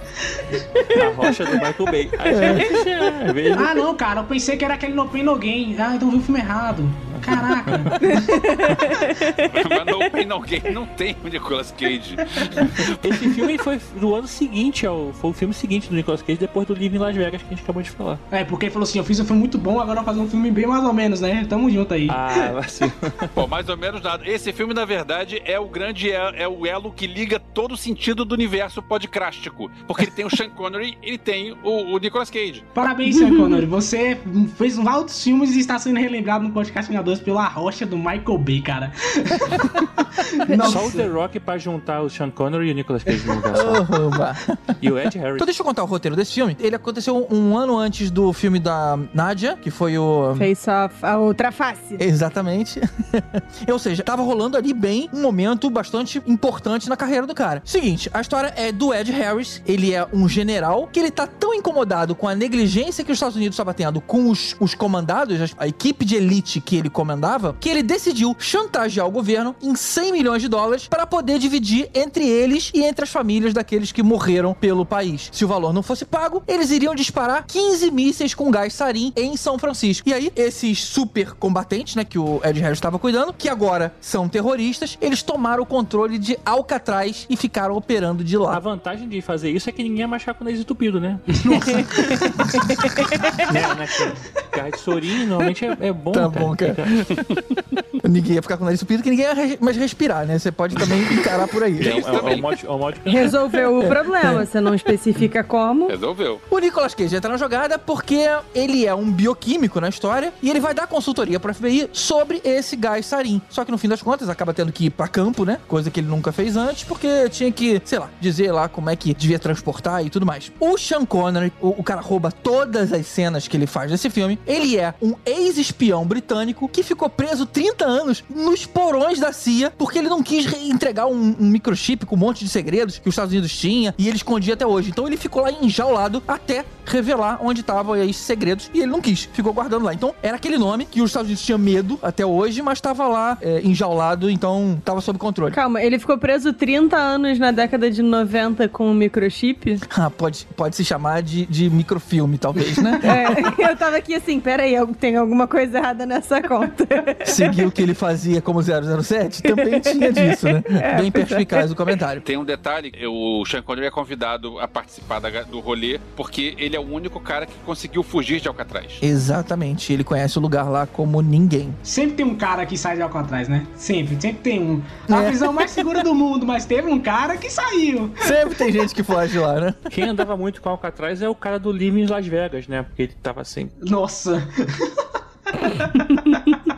álcool atrás, GG. Álcool atrás. É, Nossa, bom, eu cara, entendi, tá bom, A tá Tibério. gente bom. entendeu, Tibério. A gente entendeu.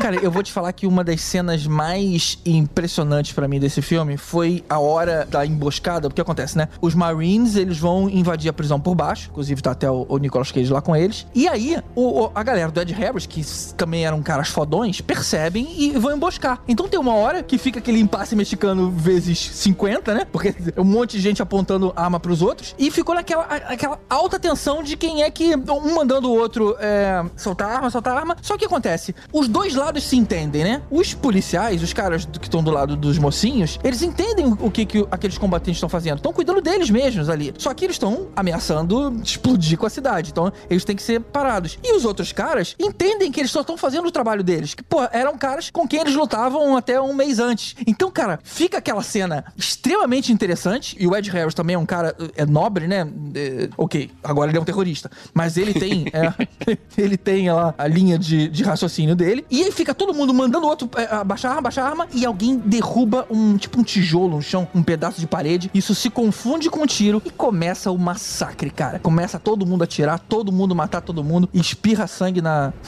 na lente do, do, do câmera. Essa, essa cena foi muito legal. Essa cena é nível Michael Bay, cara. Tiro pra tudo quanto é lado, aí fica as luzes batendo, que é as luzes das balas, e você fica, cara, não tá enxergando nada, só tem gente morrendo do outro lado aqui.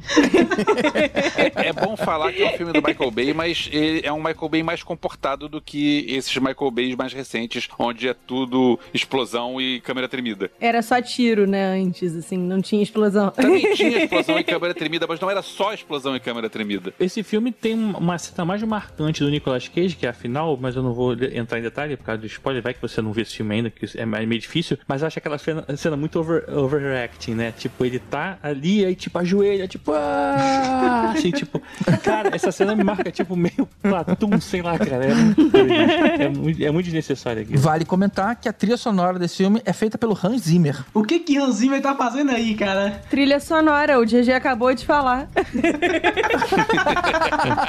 Então prestou atenção. Não tá prestando atenção no podcast? Parece o Emerson. Ah, tinha que pagar a, a hipoteca da casa, não é possível, cara. Eu acho esse filme bem mais ou menos. Oh, não, não, eu Eu curto gosto bastante. desse filme, cara. Esse filme é bem Mais bom. divertido, mais assim. divertido. É, ele é o mesmo esquema que a gente tá falando da outra face, assim. É um filme de ação, é divertido, não pode se preocupar muito com esses detalhes de, de realidade, talvez, sim, mas é, tem, tem essas paradas legais, assim. Tem, um- tem um plot twist também no finalzinho lá, né? Então, não chega a ser plot twist, mas tem um- uma- umas, É. umas mudanças, tu, ah, é, cara, então caramba, então. É legal, é legal, sim. É, eu gosto. É interessante porque não tem aquele vilão mauzão, né? Todo mundo ali luta por um ideal, todo mundo já foi mocinho, então não tem aquele cara que eu só quero de- eu quero ficar rico e quero destruir o mundo. Não, não é isso. Tem o personagem do Tony Todd. Ele é assim, mas é. Quem é Tony secundário. Todd? Quem é Tony Tony Todd? Todd é o Candyman. Ah, É o cara malvado. É, é o cara caricato pra ser malvado. cara, você falou e eu entendi. Com- Todd. E aí eu fiquei, ué, Ele trabalha pro Ed Harris, mas é o, o vilão dentro do- da equipe do cara. É o, é o insensível. É, o cara que não quer deixar o braço a torcer, né? Então ele vai, vai ter as últimas consequências.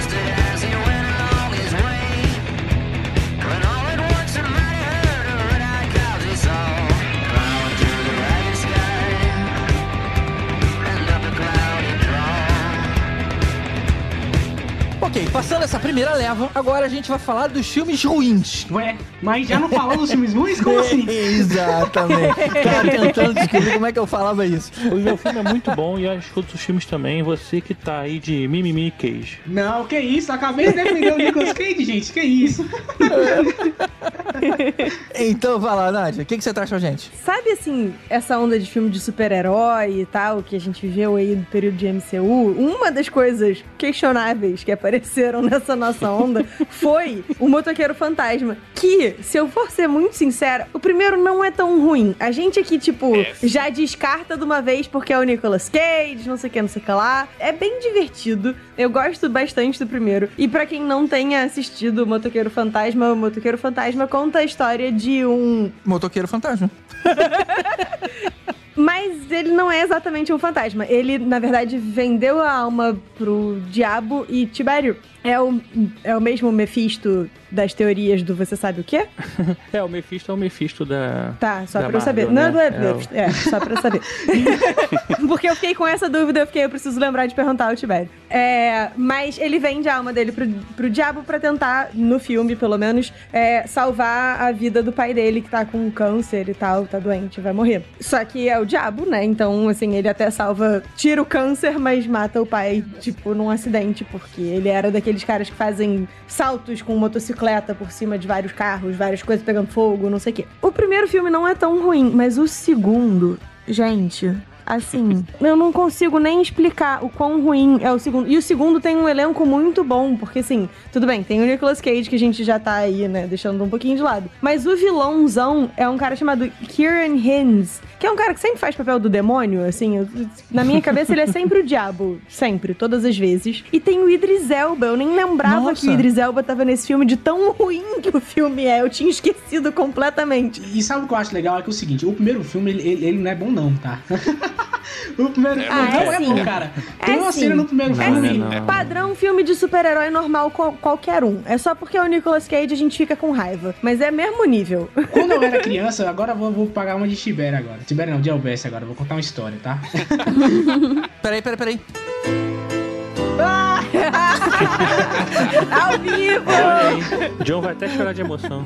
Pô, meu irmão, você tá maluco, tô quase chorando aqui. Quando eu era criança, mais ou menos em 2008, 2007, mais ou menos, em Petrópolis. os super-heróis eles estavam começando a se desenvolver, mas não era o boom que a gente tem hoje de, sei lá, 6, 7 filmes de super-heróis por ano, né? Então na época eu tinha que escolher ou, ou o Demolidor do Ben Affleck, ou o primeiro Hulk, ou esse motoqueiro fantasma. Porque eu já tinha assistido tantas vezes o Homem-Aranha X-Men É. que eu tava enjoado. Então eu vi esse motoqueiro fantasma umas 50 vezes. E aí cada vez que eu via, mais maluquice eu percebia. Então, por exemplo, tem uma cena que o Nicolas Cage vai, que ele vai enfrentar o demônio no final, e aí ele encontra um cara que é o Cavaleiro Fantasma, né? Aí o cara fala assim: não, agora nós vamos ter a nossa última, a nossa última jornada, vamos cavalgar juntos pelo horizonte. Aí eles estão no o motoqueiro fantasma, e ele também estão no Cavaleiro Fantasma, e vão os dois. Aí chega na hora lá, o cara fala: Pois então, era só, foi transformação uma vez só, valeu, vou embora. Aí eu olhei e falei: Cara, por que você não montou na moto do cara, foi junto com ele, chegava lá, transformava no, no, no, no Cavaleiro Fantasma e não tava junto com ele? É muito estranho esse filme, cara. Porque isso é do arco do herói. No arco do herói, o mentor sempre tem que abandonar o herói na hora da batalha final pra fazer qualquer outra coisa. Isso é campeliano, assim. Tá certíssimo o filme. Eu nem vi o segundo filme porque eu achei o primeiro filme tão ruim que foi um dos poucos que eu já pensei assim, não, nem, nem vou dar chance pro segundo. Eu vi o segundo, não vai. cara. É, assim, o filme já começa errado. tá com- vendo, Alves? Você perdeu o motoqueiro fantasma fazendo xixi de fogo. O filme já começa Ah, errado com o então é casting. isso. Quando você pega o Nicolas Cage e a Eva Mendes, que eram namorados adolescentes, então deveriam ter a idade parecida, e ele é 10 anos mais velho que ela, e ele parece ser mais velho do que a idade que ele tem, e ela parece ser mais nova do que a idade que ela tem. Já começa errado aí. Cara, sabe o que, é- sabe o que é legal? É que o Ah. primeiro filme é. Beleza, o primeiro filme é, sei lá, 2000 e quanto esse o primeiro filme, Nádia? Sete. 2007. Mas o segundo filme, ele é de 2012. Eu não consigo conceber esse segundo filme nesse ano, cara. Porque ele tem umas cenas muito piores, assim, tá ligado? O Idris Elba nesse filme tá ridículo. Tá ridículo, cara. É muito ruim esse filme. Cara, mas é por isso que eu defendo o primeiro. O primeiro não é tão ruim. De verdade. Assim, é o Nicolas Cage. A gente precisa trabalhar, né, dentro dessa, dessa bolha aí. Assim. não é um puta ator fazendo o personagem. E o personagem também, eu nunca li os quadrinhos, também não é muita coisa, assim. É tipo um maluco que cavalga por aí pra matar, enfim. Não, cara, Ghost Rider é fodão. Se vingar das, das criaturas, das pessoas mais, não sei o que, não sei o que lá. Mas, pelo menos é o que eles estabeleceram. Não, olha só, olha, não, não. Nádia, calma aí, você tá me irritando agora. Vai, Tibério, eu tô tentando forçar o bloco de quadrinhos. Me ajuda. Vai, Tibério, vai, Tibério. não. Mas não tem como, Nádia, porque a gente nem sabe o nome do cara. É só o Nicolas Cage, tá ligado? Ele roubou o nome do personagem. Ah, é verdade, é o Johnny, Ca- É Johnny Cash, Blaze. né? Johnny Blaze. Johnny Blaze, isso. Johnny Cash é o músico. Pô, Tibério, me ajuda a te ajudar. Eu puxei o bloco de quadrinhos e você me chama de Johnny Cash. Aí é melhor o Elvésio entrar. Mas o legal do, do motoqueiro fantasma no- nos quadrinhos é que ele tinha aquela pegada muito heavy metal, sabe? De, das correntes, dos negócios, e ah, eu sou mal encarnado, sabe? Tipo, é, Iron Maiden, tem muito essa parada assim. E aí no filme é ridículo, ele transformando no, no motoqueiro fantasma. E aí o, o, o Nicolas Cage faz aquela cara dele clássica de, de, de atuação, cara. É muito ridículo aquele. Não, a cena da primeira vez que ele se transforma é maravilhosa, porque assim, dura, juro, uns seis minutos dele fazendo. E se transformando. Tipo, por quê, Deus? Mas, sério, o segundo filme, apesar de ser muito ruim, ele introduz uma ideia muito legal que também não leva nada a lugar nenhum, que é de que, tipo, o espírito, né, que habita ele, não difere se a pessoa, tipo, colou na prova ou matou um bilhão de pessoas e todo mundo merece morrer e ser torturado e tal. Eu fiquei, tipo, gente, mas a gente podia trabalhar um pouco mais essa ideia, mas não, a gente vai fazer xixi de fogo e a gente vai perder a linha e sei lá. Então, eu não consigo nem explicar melhor o quão caótico é esse segundo filme, porque meu cérebro simplesmente não trabalha nesse plano de funcionamento. Eu não lembro muito bem do, do, do herói, na verdade, né? de- Desse personagem. Quando ele tá como é, motoqueiro fantasma, o Johnny Blaze, ele, ele, a consciência dele some, tipo, é uma outra pessoa que assume, ele fica totalmente adormecido. É um pouco isso que é estabelecido no segundo filme. Tanto que o, o Johnny para de querer se transformar no, no motoqueiro fantasma. Ele fica tentando evitar que o motoqueiro venha à tona, porque ele tem essa coisa de dane-se qual é o seu crime, qual é o seu pecado, você vai ser castigado. Então, tipo, ele tem aí, tá lidando aí com esse, com esse efeito, que é um efeito muito nocivo, né? Imagina, você não diferir entre esses tipos de crimes. É bizarro. Cara, e agora que eu tô vendo que o diretor do Motoqueiro Fantasma é o cara que dirigiu o filme do Demolidor do Ben Affleck, cara. Ah, não. Aí. Ah, Coerente. ah, tu- Mas Tá é a mesma dentro. coisa do Rise of Skywalker e o Batman Ah, vs Super-Homem. Tipo, o roteirista é o mesmo e é por isso que é ruim igual. Eu não sei que o cara que falou, ah, eu trabalho com super-heróis, chama ele pro motoqueiro fantasma. Ele vai lá e fez aquilo. Eu chamo isso de consistência. Consistentemente ruim. Mas, ó, tem uma cena desse filme que não dá pra negar que é muito boa, que é quando ele aplica o- a penitência dele lá. Cara, quando a, a câmera entra dentro É. do olho do motoqueiro fantasma, aquilo é impressionante. É muito bom. Eu gostava do efeito da moto pegando fogo andando. Realmente aquilo eu achava, achava maneiro. É, Olha, eu, é eu não sou fã desse filme, não, mas eu tenho o boneco do Motoqueiro Fantástico que tem o rosto do Nicolas Cage. É o único boneco do Nicolas- do Olha Cage que eu aí. tenho.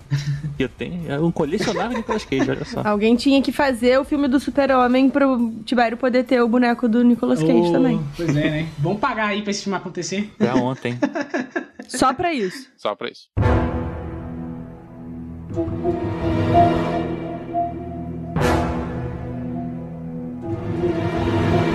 O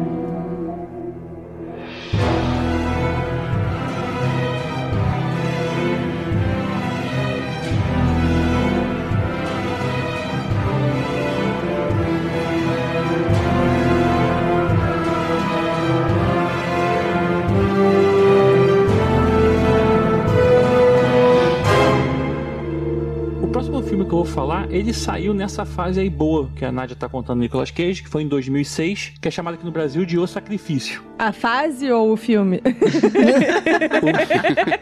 Não, o sacrifício é você assistir o filme.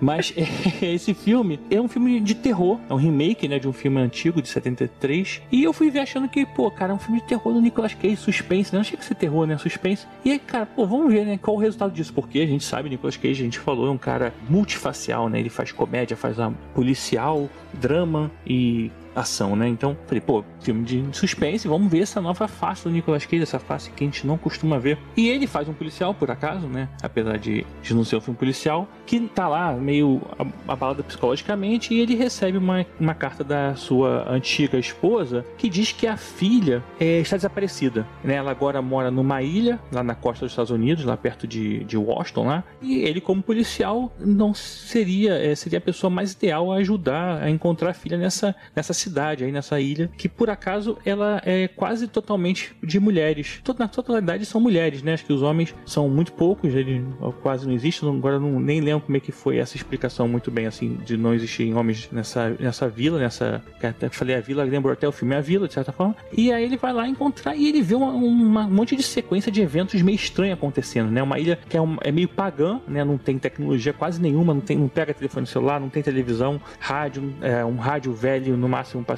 fazer qualquer tipo de, de saber o que está acontecendo no mundo exterior, uma coisa bem isolada. E tá bem numa época da colheita, né? A, a- ilha não tá mui- indo muito bem das pernas, a- a- ela vive praticamente, acho que de, de venda de mel e outras coisas mais assim naturais, e não tá indo muito bem das pernas, tá chegando na época da festa da colheita, né? Em que o sacrifício é feito para que o deus pagão ajude, né? Que essa, essa sociedade continue existindo, né? Continue inteira e, e propensa a, a lucro aí, sei lá como que, que eles vivem. É, então, esse filme ele é uma refilmagem, né? Do, do outro filme de 1973. É, O Homem de exato, Palha. Que também fala dessa. é, que fala desse paganismo, ah, digamos assim. Eu não diria atual, né? Mas é um. É um É paganismo extremo, do mundo né? É moderno, um- assim. é- e esse é. ritual do, do Homem de Palha é muito famoso na cultura pop. Até mesmo o Radiohead já fez clipes musicais envolvendo esse, esse, esse, esse culto. Só que o primeiro filme, o de 73, virou um cult. Esse filme é um dos piores filmes já feitos na história do cinema, cara. É muito ruim esse filme. Cara, ele é muito ruim. Assim, começa que o Nicolas Cage você não reconhece ele pela péssima atuação que ele faz, né? Você tá acostumado a grandes filmes e grandes atuações e, cara, né, esse filme ele tá sofrível demais, assim. Mas, mas é, é- de propósito? Deve ser pra ninguém querer ver, sei lá, não sei o objetivo de vida dele. Deve, assim, você não consegue, você não compra o filme todo, assim, ele tá sempre meio, sei lá, cara, né? Meio perdido, assim, meio depressivo, não- é assim, mas, mas não, é, não é legal como boa atuação, sabe? Parece que ele tava pagando a revista do Superman que ele vendeu, sabe? Que eu, eu vou ficar tocando nisso porque é sacanagem vender a revista do Superman, né? A pessoa Assim, pra vocês terem uma ideia, o filme original, a nota dele no IMDB é 7.5 e essa refilmagem a nota é 3.7. Nossa, mãe do céu. Nossa. Fez uma média aí, né? Tipo, Eu devo ter dado nota 1 pra esse filme, deve ter baixado bem, assim. Eu e as outras três pessoas que conseguiram assistir até o final. E, cara, esse filme, assim, eu sei até contar um pouquinho do final pra você não precisar ver, cara, mas assim, ele dá uma, uma guinada pra entender que, na verdade, o Edward, né, que é o papel do Nicolas Cage, tá sendo usado por aquela sociedade pela própria ex-esposa pra que ele seja o sacrifício dessa colheita. E aí, do nada, cara, tipo assim, tem uma garotinha que, tipo, é má pra caramba também e... e- Mas, é assim, cara, não tem muito sentido as paradas que acontecem, assim, não tem uma ordem muito, muito legal dos acontecimentos, assim. Cara, esse filme ele é, ele é muito errado, velho. Ele é errado. Tem um cara vestido de urso. Ele, ele não, ele, ele se veste de urso, na verdade, do nada, assim. E ele fica fazendo aquelas maluquices dele. Você fala, cara, que- que filme é esse, velho? que filme é esse? Porque o final, assim, você até pensa, caramba, é o tipo de final que o G gosta, que o cara toma um tiro na perna pra não fugir, sabe? É, e tipo, e morre sacrificado queimado vivo, é assim. é.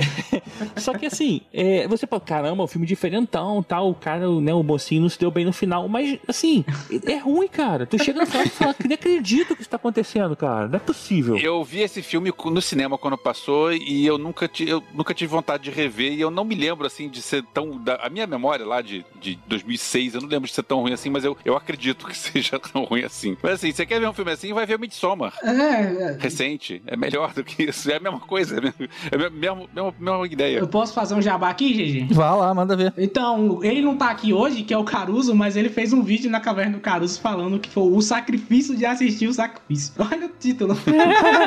Ele, fez, ele, ele fez um. É verdade, o último participante, inclusive, do nosso podcast, o Jair, gravou com ele o filme Lixo sobre esse filme. Ah, olha só. Nem veja o filme, veja o vídeo. Uma coisa curiosa que eu tô vendo aqui no MDB, o filme é escrito e dirigido pelo Neil Labute. O Neil Labute surgiu no fim dos anos 90 com os filmes meio alternativos e cultuados, é, na Companhia dos Homens, seus amigos, seus vizinhos, Enfermeira Beth. E aí o cara fez esse filme e o cara sumiu.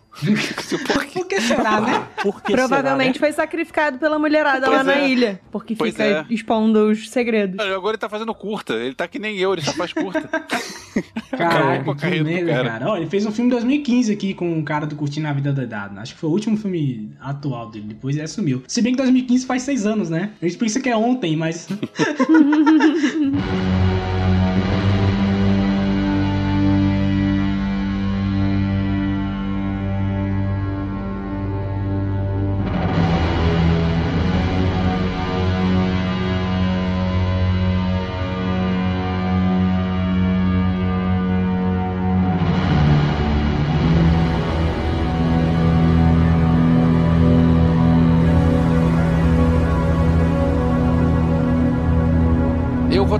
filme mais novo, um filme de 2018. E é um filme que pode estar em listas de piores, mas também pode estar em listas de melhores filmes. Que é o Mandy. Sem piada, eu vi esse filme. Teve um cara que postou em 2018 uma lista de melhores filmes de 2018. O cara postou Mandy. A gente sabe que o cara postou isso pra, pra gerar views, né? Pra gerar polêmica. Mas assim, o filme tem seus méritos e tem suas coisas boas. Mas, vamos lá. O filme se passa em 83. O Nicolas Cage e a Andrea Riseborough, não sei como é que se pronuncia o nome dela, é, eles, ele é um lenhador, ela trabalha numa lojinha de conveniência, uma, lojinha no- assim, bem isolado, e tem um culto, tipo um Charles Manson. O cara lá, o líder do culto, ele diz: Eu quero essa mulher pra mim. E aí eles pegam ela, raptam ela, drogam ela, só que não consegue nada e acaba que eles matam ela na frente dele e deixam ele pra morrer. E aí vira um filme de vingança. E aí você pensa, por que que esse filme pode ser um filme que pode estar tanto em listas de bons filmes quanto listas de filmes ruins? Imagina o seguinte, é um filme que ele é meio parado, ele tem uns trechos que estão em desenho animado, a cor muito forte, o som muito alto e tem o Nicolas Cage overacting, cheio de cocaína e LSD num duelo de motosserra. Coberto de sangue, né? Coberto de sangue, duelando com motosserra. Eu não sei se eu quero ver agora ou se eu não quero ver. Você falou várias coisas, muito, foi muito estranho, exatamente. Engraçado que o Elvis falou isso, pareceu Ash vs Evil Dead, tá ligado? Eu não assisti esse filme, eu não consegui achar ele pra assistir. E aí eu tava lendo o plot e, assim, cada vez que eu dava um passo a mais na leitura, eu ficava assim, isso é Ash vs Evil Dead versão é, Nicolas Cage, né? É mais ou menos esse, essa é a vibe que eu tô sentindo. Esse é um filme de Schrödinger, porque ele é bom e ruim ao mesmo tempo. Ele A existe não gente existe? acabou de achar o nome do episódio, ó, o Nicolas Cage de Schrödinger. o filme é do Panos Cosmatos. Quem é ligado em nomes de diretores vai pensar assim: eu já vi um, um nome parecido com esse. Porque o diretor do Rambo 2, A Missão e do Stallone Cobra é George Pan Cosmatos. Então, o filho desse cara é o cara que dirigiu o filme. Ah. E, cara, o visual do filme é maneiríssimo. Assim, realmente não, não é piada, não. O visual do filme é maneiríssimo. Só que aquele Ah, filme. bicho, tá passando pano os cormatos pro filme. O filme é lento. A trilha sonora é do Johan Johansson, que fazia filmes do, do Denis Villeneuve e morreu há pouco tempo. Pô, ele fez a trilha da chegada, que é uma trilha linda, linda. Pois é, o cara é bom, a trilha sonora do filme é boa. E aquele, aquele tema pesado, forte, alto, né? Eita! E, Assim, é, o filme é tudo exagerado. e tudo combina com o overacting do, do, do Nicolas Cage. Cara, esse filme é como o Wes falou, ele é bom e ele é ruim ao mesmo tempo, tá ligado? Eu terminei. GG, aproveita, coloca aí na lista da terapia, porque eu vou ter que assistir esse troço agora, né? Elvis, me, me É. ajuda aí, me empresta seu vídeo pra eu ver, porque assim. Esse filme ele custou 6 milhões de dólares e arrecadou 1,4 milhões. Eu Oh, mentira. que beleza. Caraca. Nossa. Que felicidade, né? Agora, um filme que custa 6 milhões de dólares, quanto o Nicolas Cage ganhou pra fazer esse filme, né, cara? Ter Ah, ele muita coisa. pagou.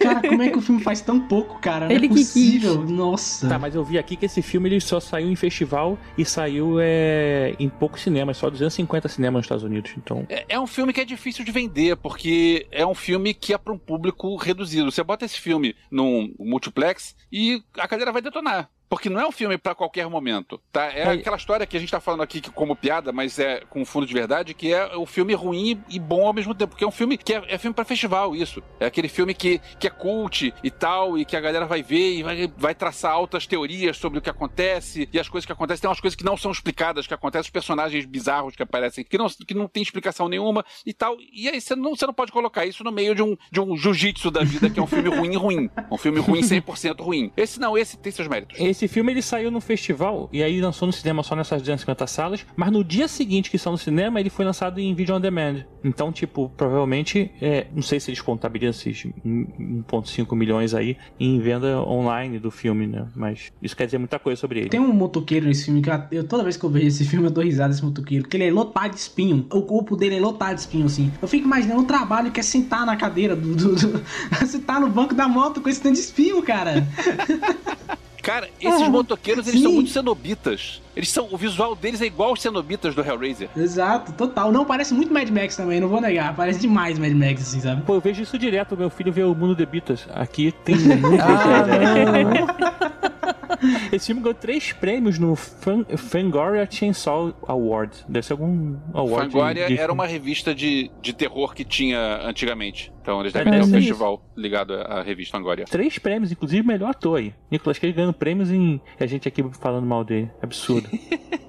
Cara, o filme é legal. Assim, não é, não é pra qualquer momento, não é pra qualquer público, mas o filme é legal. Por que, que você colocou no Diabos na lista de pior filme, cara? Porque é o filme do Schrödinger. Você não sabe se é bom ou se é ruim ao mesmo tempo, então ele colocou no ruim. Veja o filme que você vai entender. Nicolas Cage de Schrödinger. A gente já chegou a essa conclusão. É melhor que Mulher Maravilha 84. Não, sacanagem, não responde não, que vai ter. Oh! Mas aí é mole. Polêmica. São ruins diferentes, são propostas diferentes.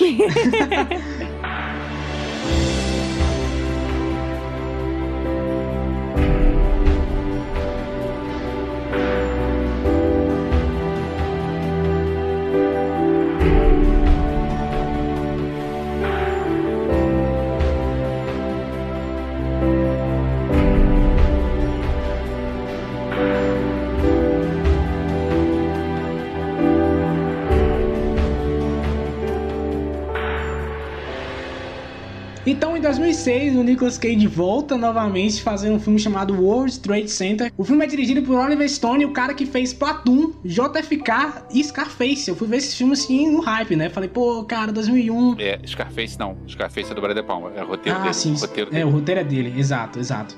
É, mas ainda tá. Ele tá envolvido, né? Então tem, tem um hype gerado. Aí eu falei, cara, Nicolas Cage salvando pessoas na Torre Gêmeas. Não, não aconteceu. Mas o filme ele conta a história do, do policial, né? Baseado em fatos reais. Ele conta a história do John McLoughlin, eu não sei falar o nome correto, e o Will Jumeno, que são dois policiais que eles estavam lá no dia do atentado do 11 de setembro e acabaram sendo vítimas do, do atentado, tentando socorrer algumas vítimas, né? É, olha que ironia do destino. Então, é, o filme, ele, ele, basicamente, me- metade dele conta esse- essa primeira parte, como é que, e pra mim é a melhor parte do filme, pra falar a verdade, que é começando esse, esse antes de começar o atentado, durante e, e o que tá acontecendo. Então tem, tem hora que eles estão dentro do ônibus e aí tá correndo a merda inteira inteira, aí fica aquelas paradas de, de, sabe, notícia rolando. Tipo, cara, tá saindo fumaça da segunda torre. Será que atacaram ela também? Não, falaram que é só fumaça. Aí depois você escuta o impacto do avião batendo na outra torre. Então, esse início do filme é perfeito. Mas, cara, eu fiquei na expectativa de ver o Nicolas Cage salvando pessoas. E na verdade, encontrei duas horas de filme de dois caras presos em ferragens falando sobre carpintaria, cara.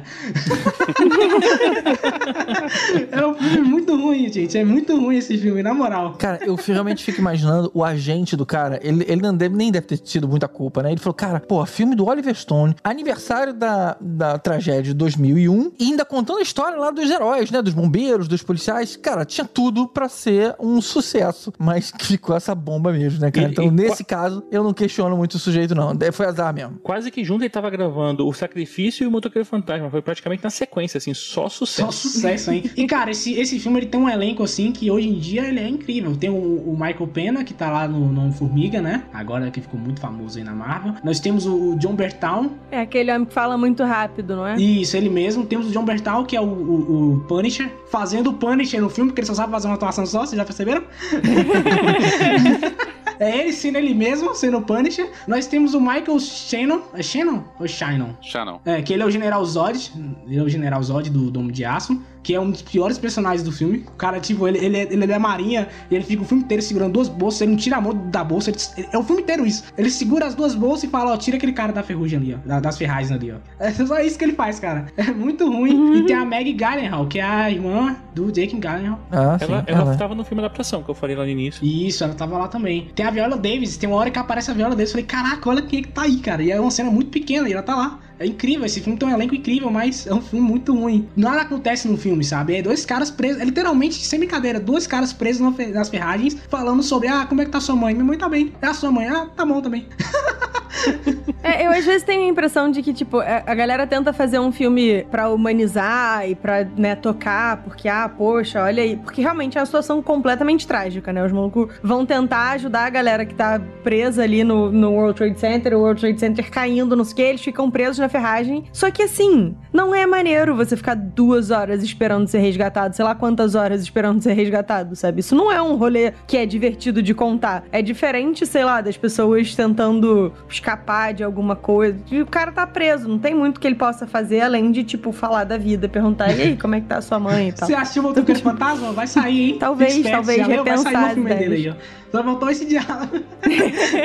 Eu tava pensando, por que será que o Oliver Stone resolveu fazer esse filme? Porque a gente pensa, cara, o cara tem uma carreira maneira, assim, ele tem um monte de filmes políticos que, que são, que eu nem sei, nem gosto tanto assim, mas são extremamente bem filmados. Ele fez o The Doors, que eu adoro o The Doors. É, tem, ele tem um monte de filmes de Vietnã, ninguém mais aguentava falar de Vietnã, ele gostava lançando mais filmes de Vietnã. O cara, mas o cara tem uma carreira boa com isso. Aí eu vi, cara, é realmente de, uns anos pra cá ele não, não acerta, não. Acho que. É, esse filme é engraçado que ele é daqueles exemplos que são filmes parecidos no mesmo ano, porque saiu um filme que é o Night de 93, né? Voo da Night de 93, que é sobre o mesmo assunto, só que mostra o ponto de vista é, de cima, né? Praticamente um Esse spin-off é de um filme do esse outro. é bom. Que é bom. E é um monte de gente desconhecida. É porque esse filme, a- o atentado às Torres Gêmeas foi um, um desastre que marcou os Estados Unidos pra sempre, né? Porque eles nunca foram atacados de dentro. É um mundo, né, cara? É um filme. É, Sim, não, com certeza. Tanto que o, mundo Tibério mesmo pode até me ajudar. O Cavaleiro das Trevas 2, o Frank Miller só topou fazer por causa da, da Torre Gêmeas e saiu aquela bosta.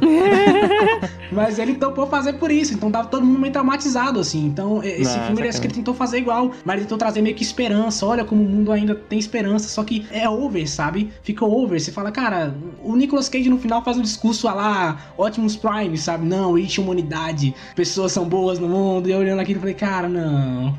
E assim, tem 150 mil filmes que contam mais ou menos esse mesmo Sim, rolê sim. que são melhores, né? Aí, aí não tem, é difícil, complicado. Mas é bom saber que tava, tipo, o MCU inteiro e o universo expandido da DC também aí misturado nesse mesmo rolê. Irado, assim, todos os super-heróis no mesmo momento. Exato, né? Que tinha a Viola Davis lá também, fazendo uma pontinha. Tava ela lá, cara. Olha Tava aí. ela lá.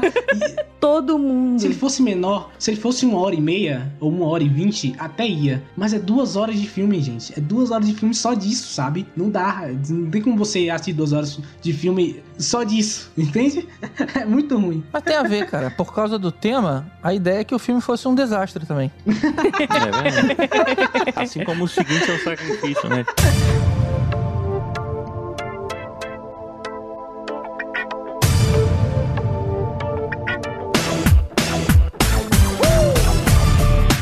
último filme de hoje é O Apocalipse, de 2014. Uma versão aqui para os cinemas da série de livros Deixados para Trás, que é uma produção religiosa, digamos assim. Todo mundo aqui sabe que o, o mundo gospel, ele movimenta várias indústrias de entretenimento, né? Filme, música, livro, show. E para esse filme, ou a produção tinha uma graninha a mais, ou o Nicolas Cage estava muito barato, cara. Porque geralmente nessas produções não tem grandes nomes de, de Hollywood, mas nessa tava ele e tava a Lea Thompson, que apareceu assim muito rapidamente. O lance é o seguinte: eu me senti atraído de ver o filme porque eu li os livros, né? E gostava do- do- das histórias. Mas, beleza, vamos ver qual é aí da versão pro cinema. No início, você já desconfia da qualidade, cara, porque não dá pra reconhecer nenhum daqueles logos de produção, sabe? Distribuição. Você fala, caramba, um universo alternativo, não conheço nada daqui que tá aparecendo. Produção, Record Filmes, né?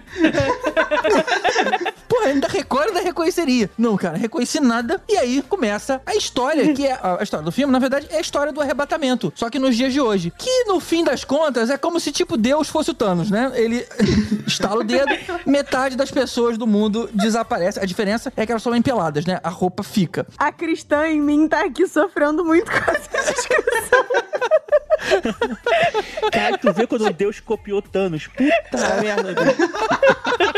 Mas, cara, o filme ele é tão mal conduzido, cara, que até na cena onde que, que deveria ser uma cena importante, a cena que as pessoas desaparecem. Cara, o Nicolas Cage, ele, ele, é- ele faz papel de um piloto de avião, né? Ele tá pilotando o avião e aí as pessoas somem e a câmera vai passando, fazendo um traveling e mostrando os lugares onde deviam estar as pessoas que sumiram. Só que aparece o lugar com as roupas montadinhas, tipo assim, como se tivesse tirado do cabide. Ah, cara. O anjo veio, falou: tira a roupa, por favor, tira a roupinha, deixa eu. Deixa eu... Porra, irado, cara. Deus teve maior trabalho pra instalar o dedo e as pessoas desaparecerem com a roupa arrumadinha e você tá aí minimizando. É. Tipo, passadinho, acabou de vir da passadeira e ela, e ela só faltava ter o cabide ali. Uma dobrinha de nada, assim, sabe? Cara, Qual é, GG? Os anjos passaram ferro na roupa, botaram dobrada lá, pô. É, cara.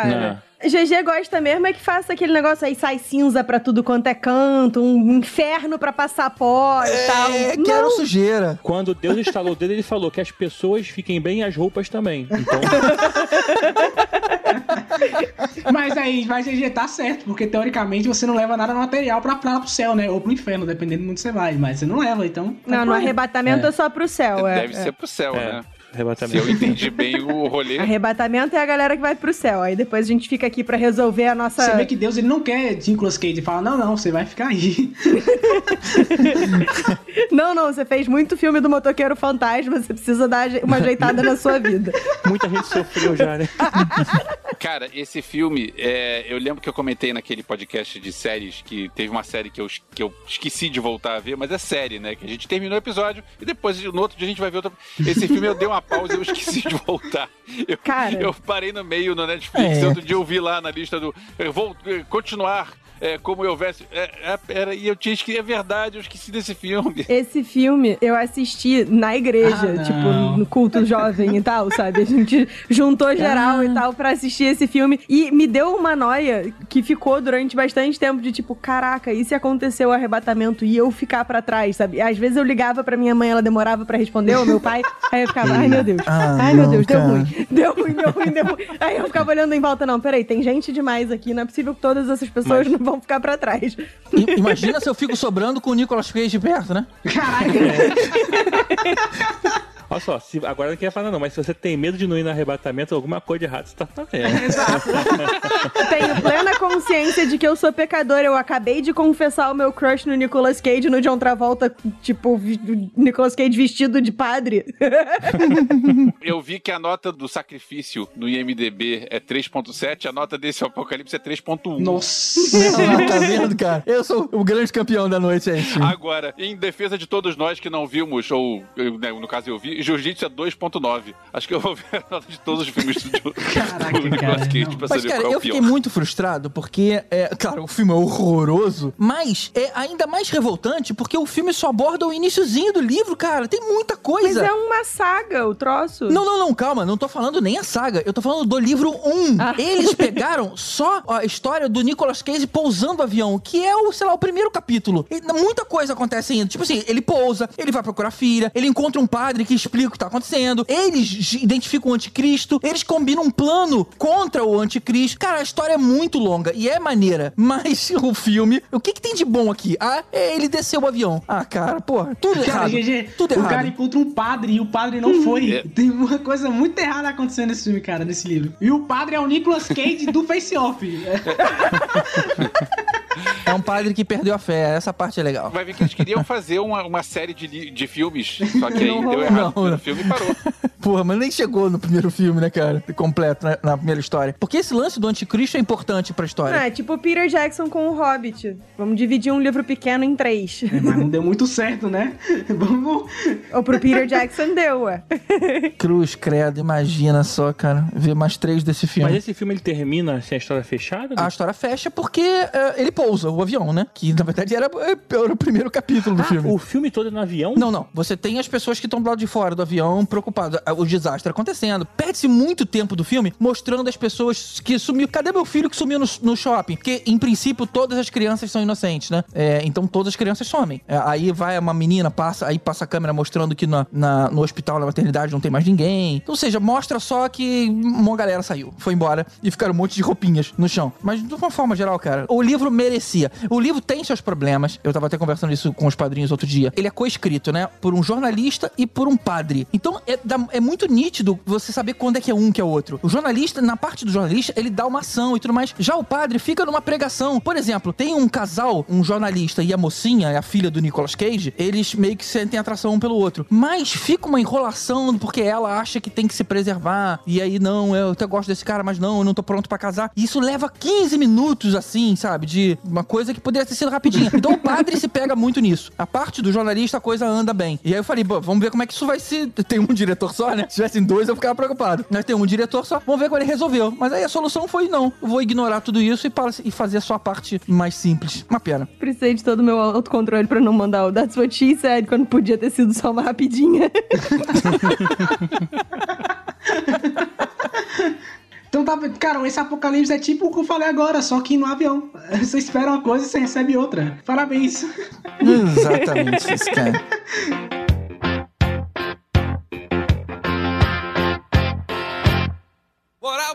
Num cara que tem 90 filmes, é claro que tem muita bomba e tem muitos filmes bons também nessa história toda, né? A gente não falou de Senhor da Guerra, a gente não falou de Cidade dos Anjos, de 8mm, de Homem de Família, Olhos de Serpente, tem muita coisa interessante ainda pra falar. Então, se você curtiu, se você é sádico o suficiente pra ouvir um pouco mais de filmes de Nicolas Cage, manda mensagem aqui que a gente faz uma parte 2.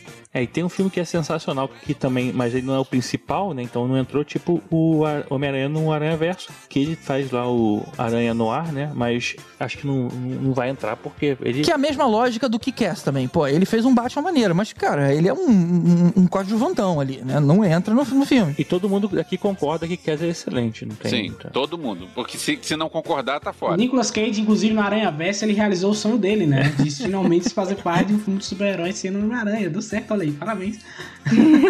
Eu acho que ele matou isso no, no Kick-Ass, que ele tá de Batman, inclusive, ali, né? É verdade, verdade. E, cara, inclusive a cena dele como o, o personagem, né? Eu esqueci o nome dele agora. E, cara, incrível. Vale muito a pena, assim. O que que é? Ah, e tem aquele filme também dele, O Aprendiz Feiticeiro, sabe qual A é? gente não tava falando de filme bom? É, esse, esse é um, um filme ruim, né?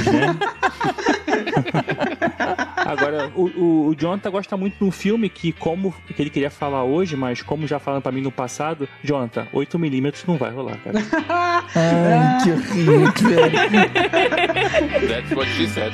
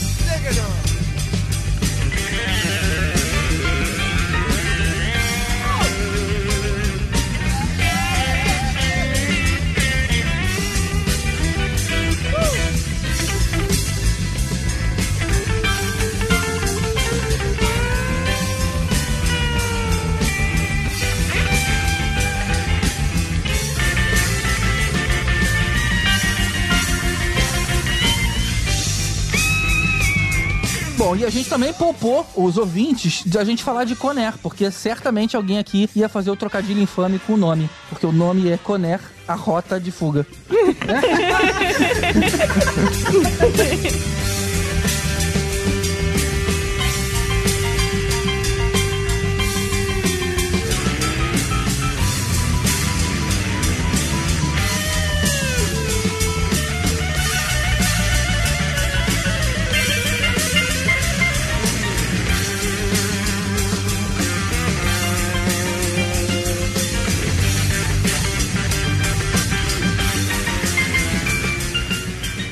O ano. Deixa, deixa eu checar aqui. Ai, tomou esporro do convidado.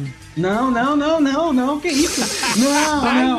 Caraca, você escuta o podcast nessa altura do campeonato, não. Não, não. Muito obrigado, cara. Muito obrigado. Convite, não. Não, cara, não, ô, gente, na moral, GG, perdão, cara. Não, muito obrigado.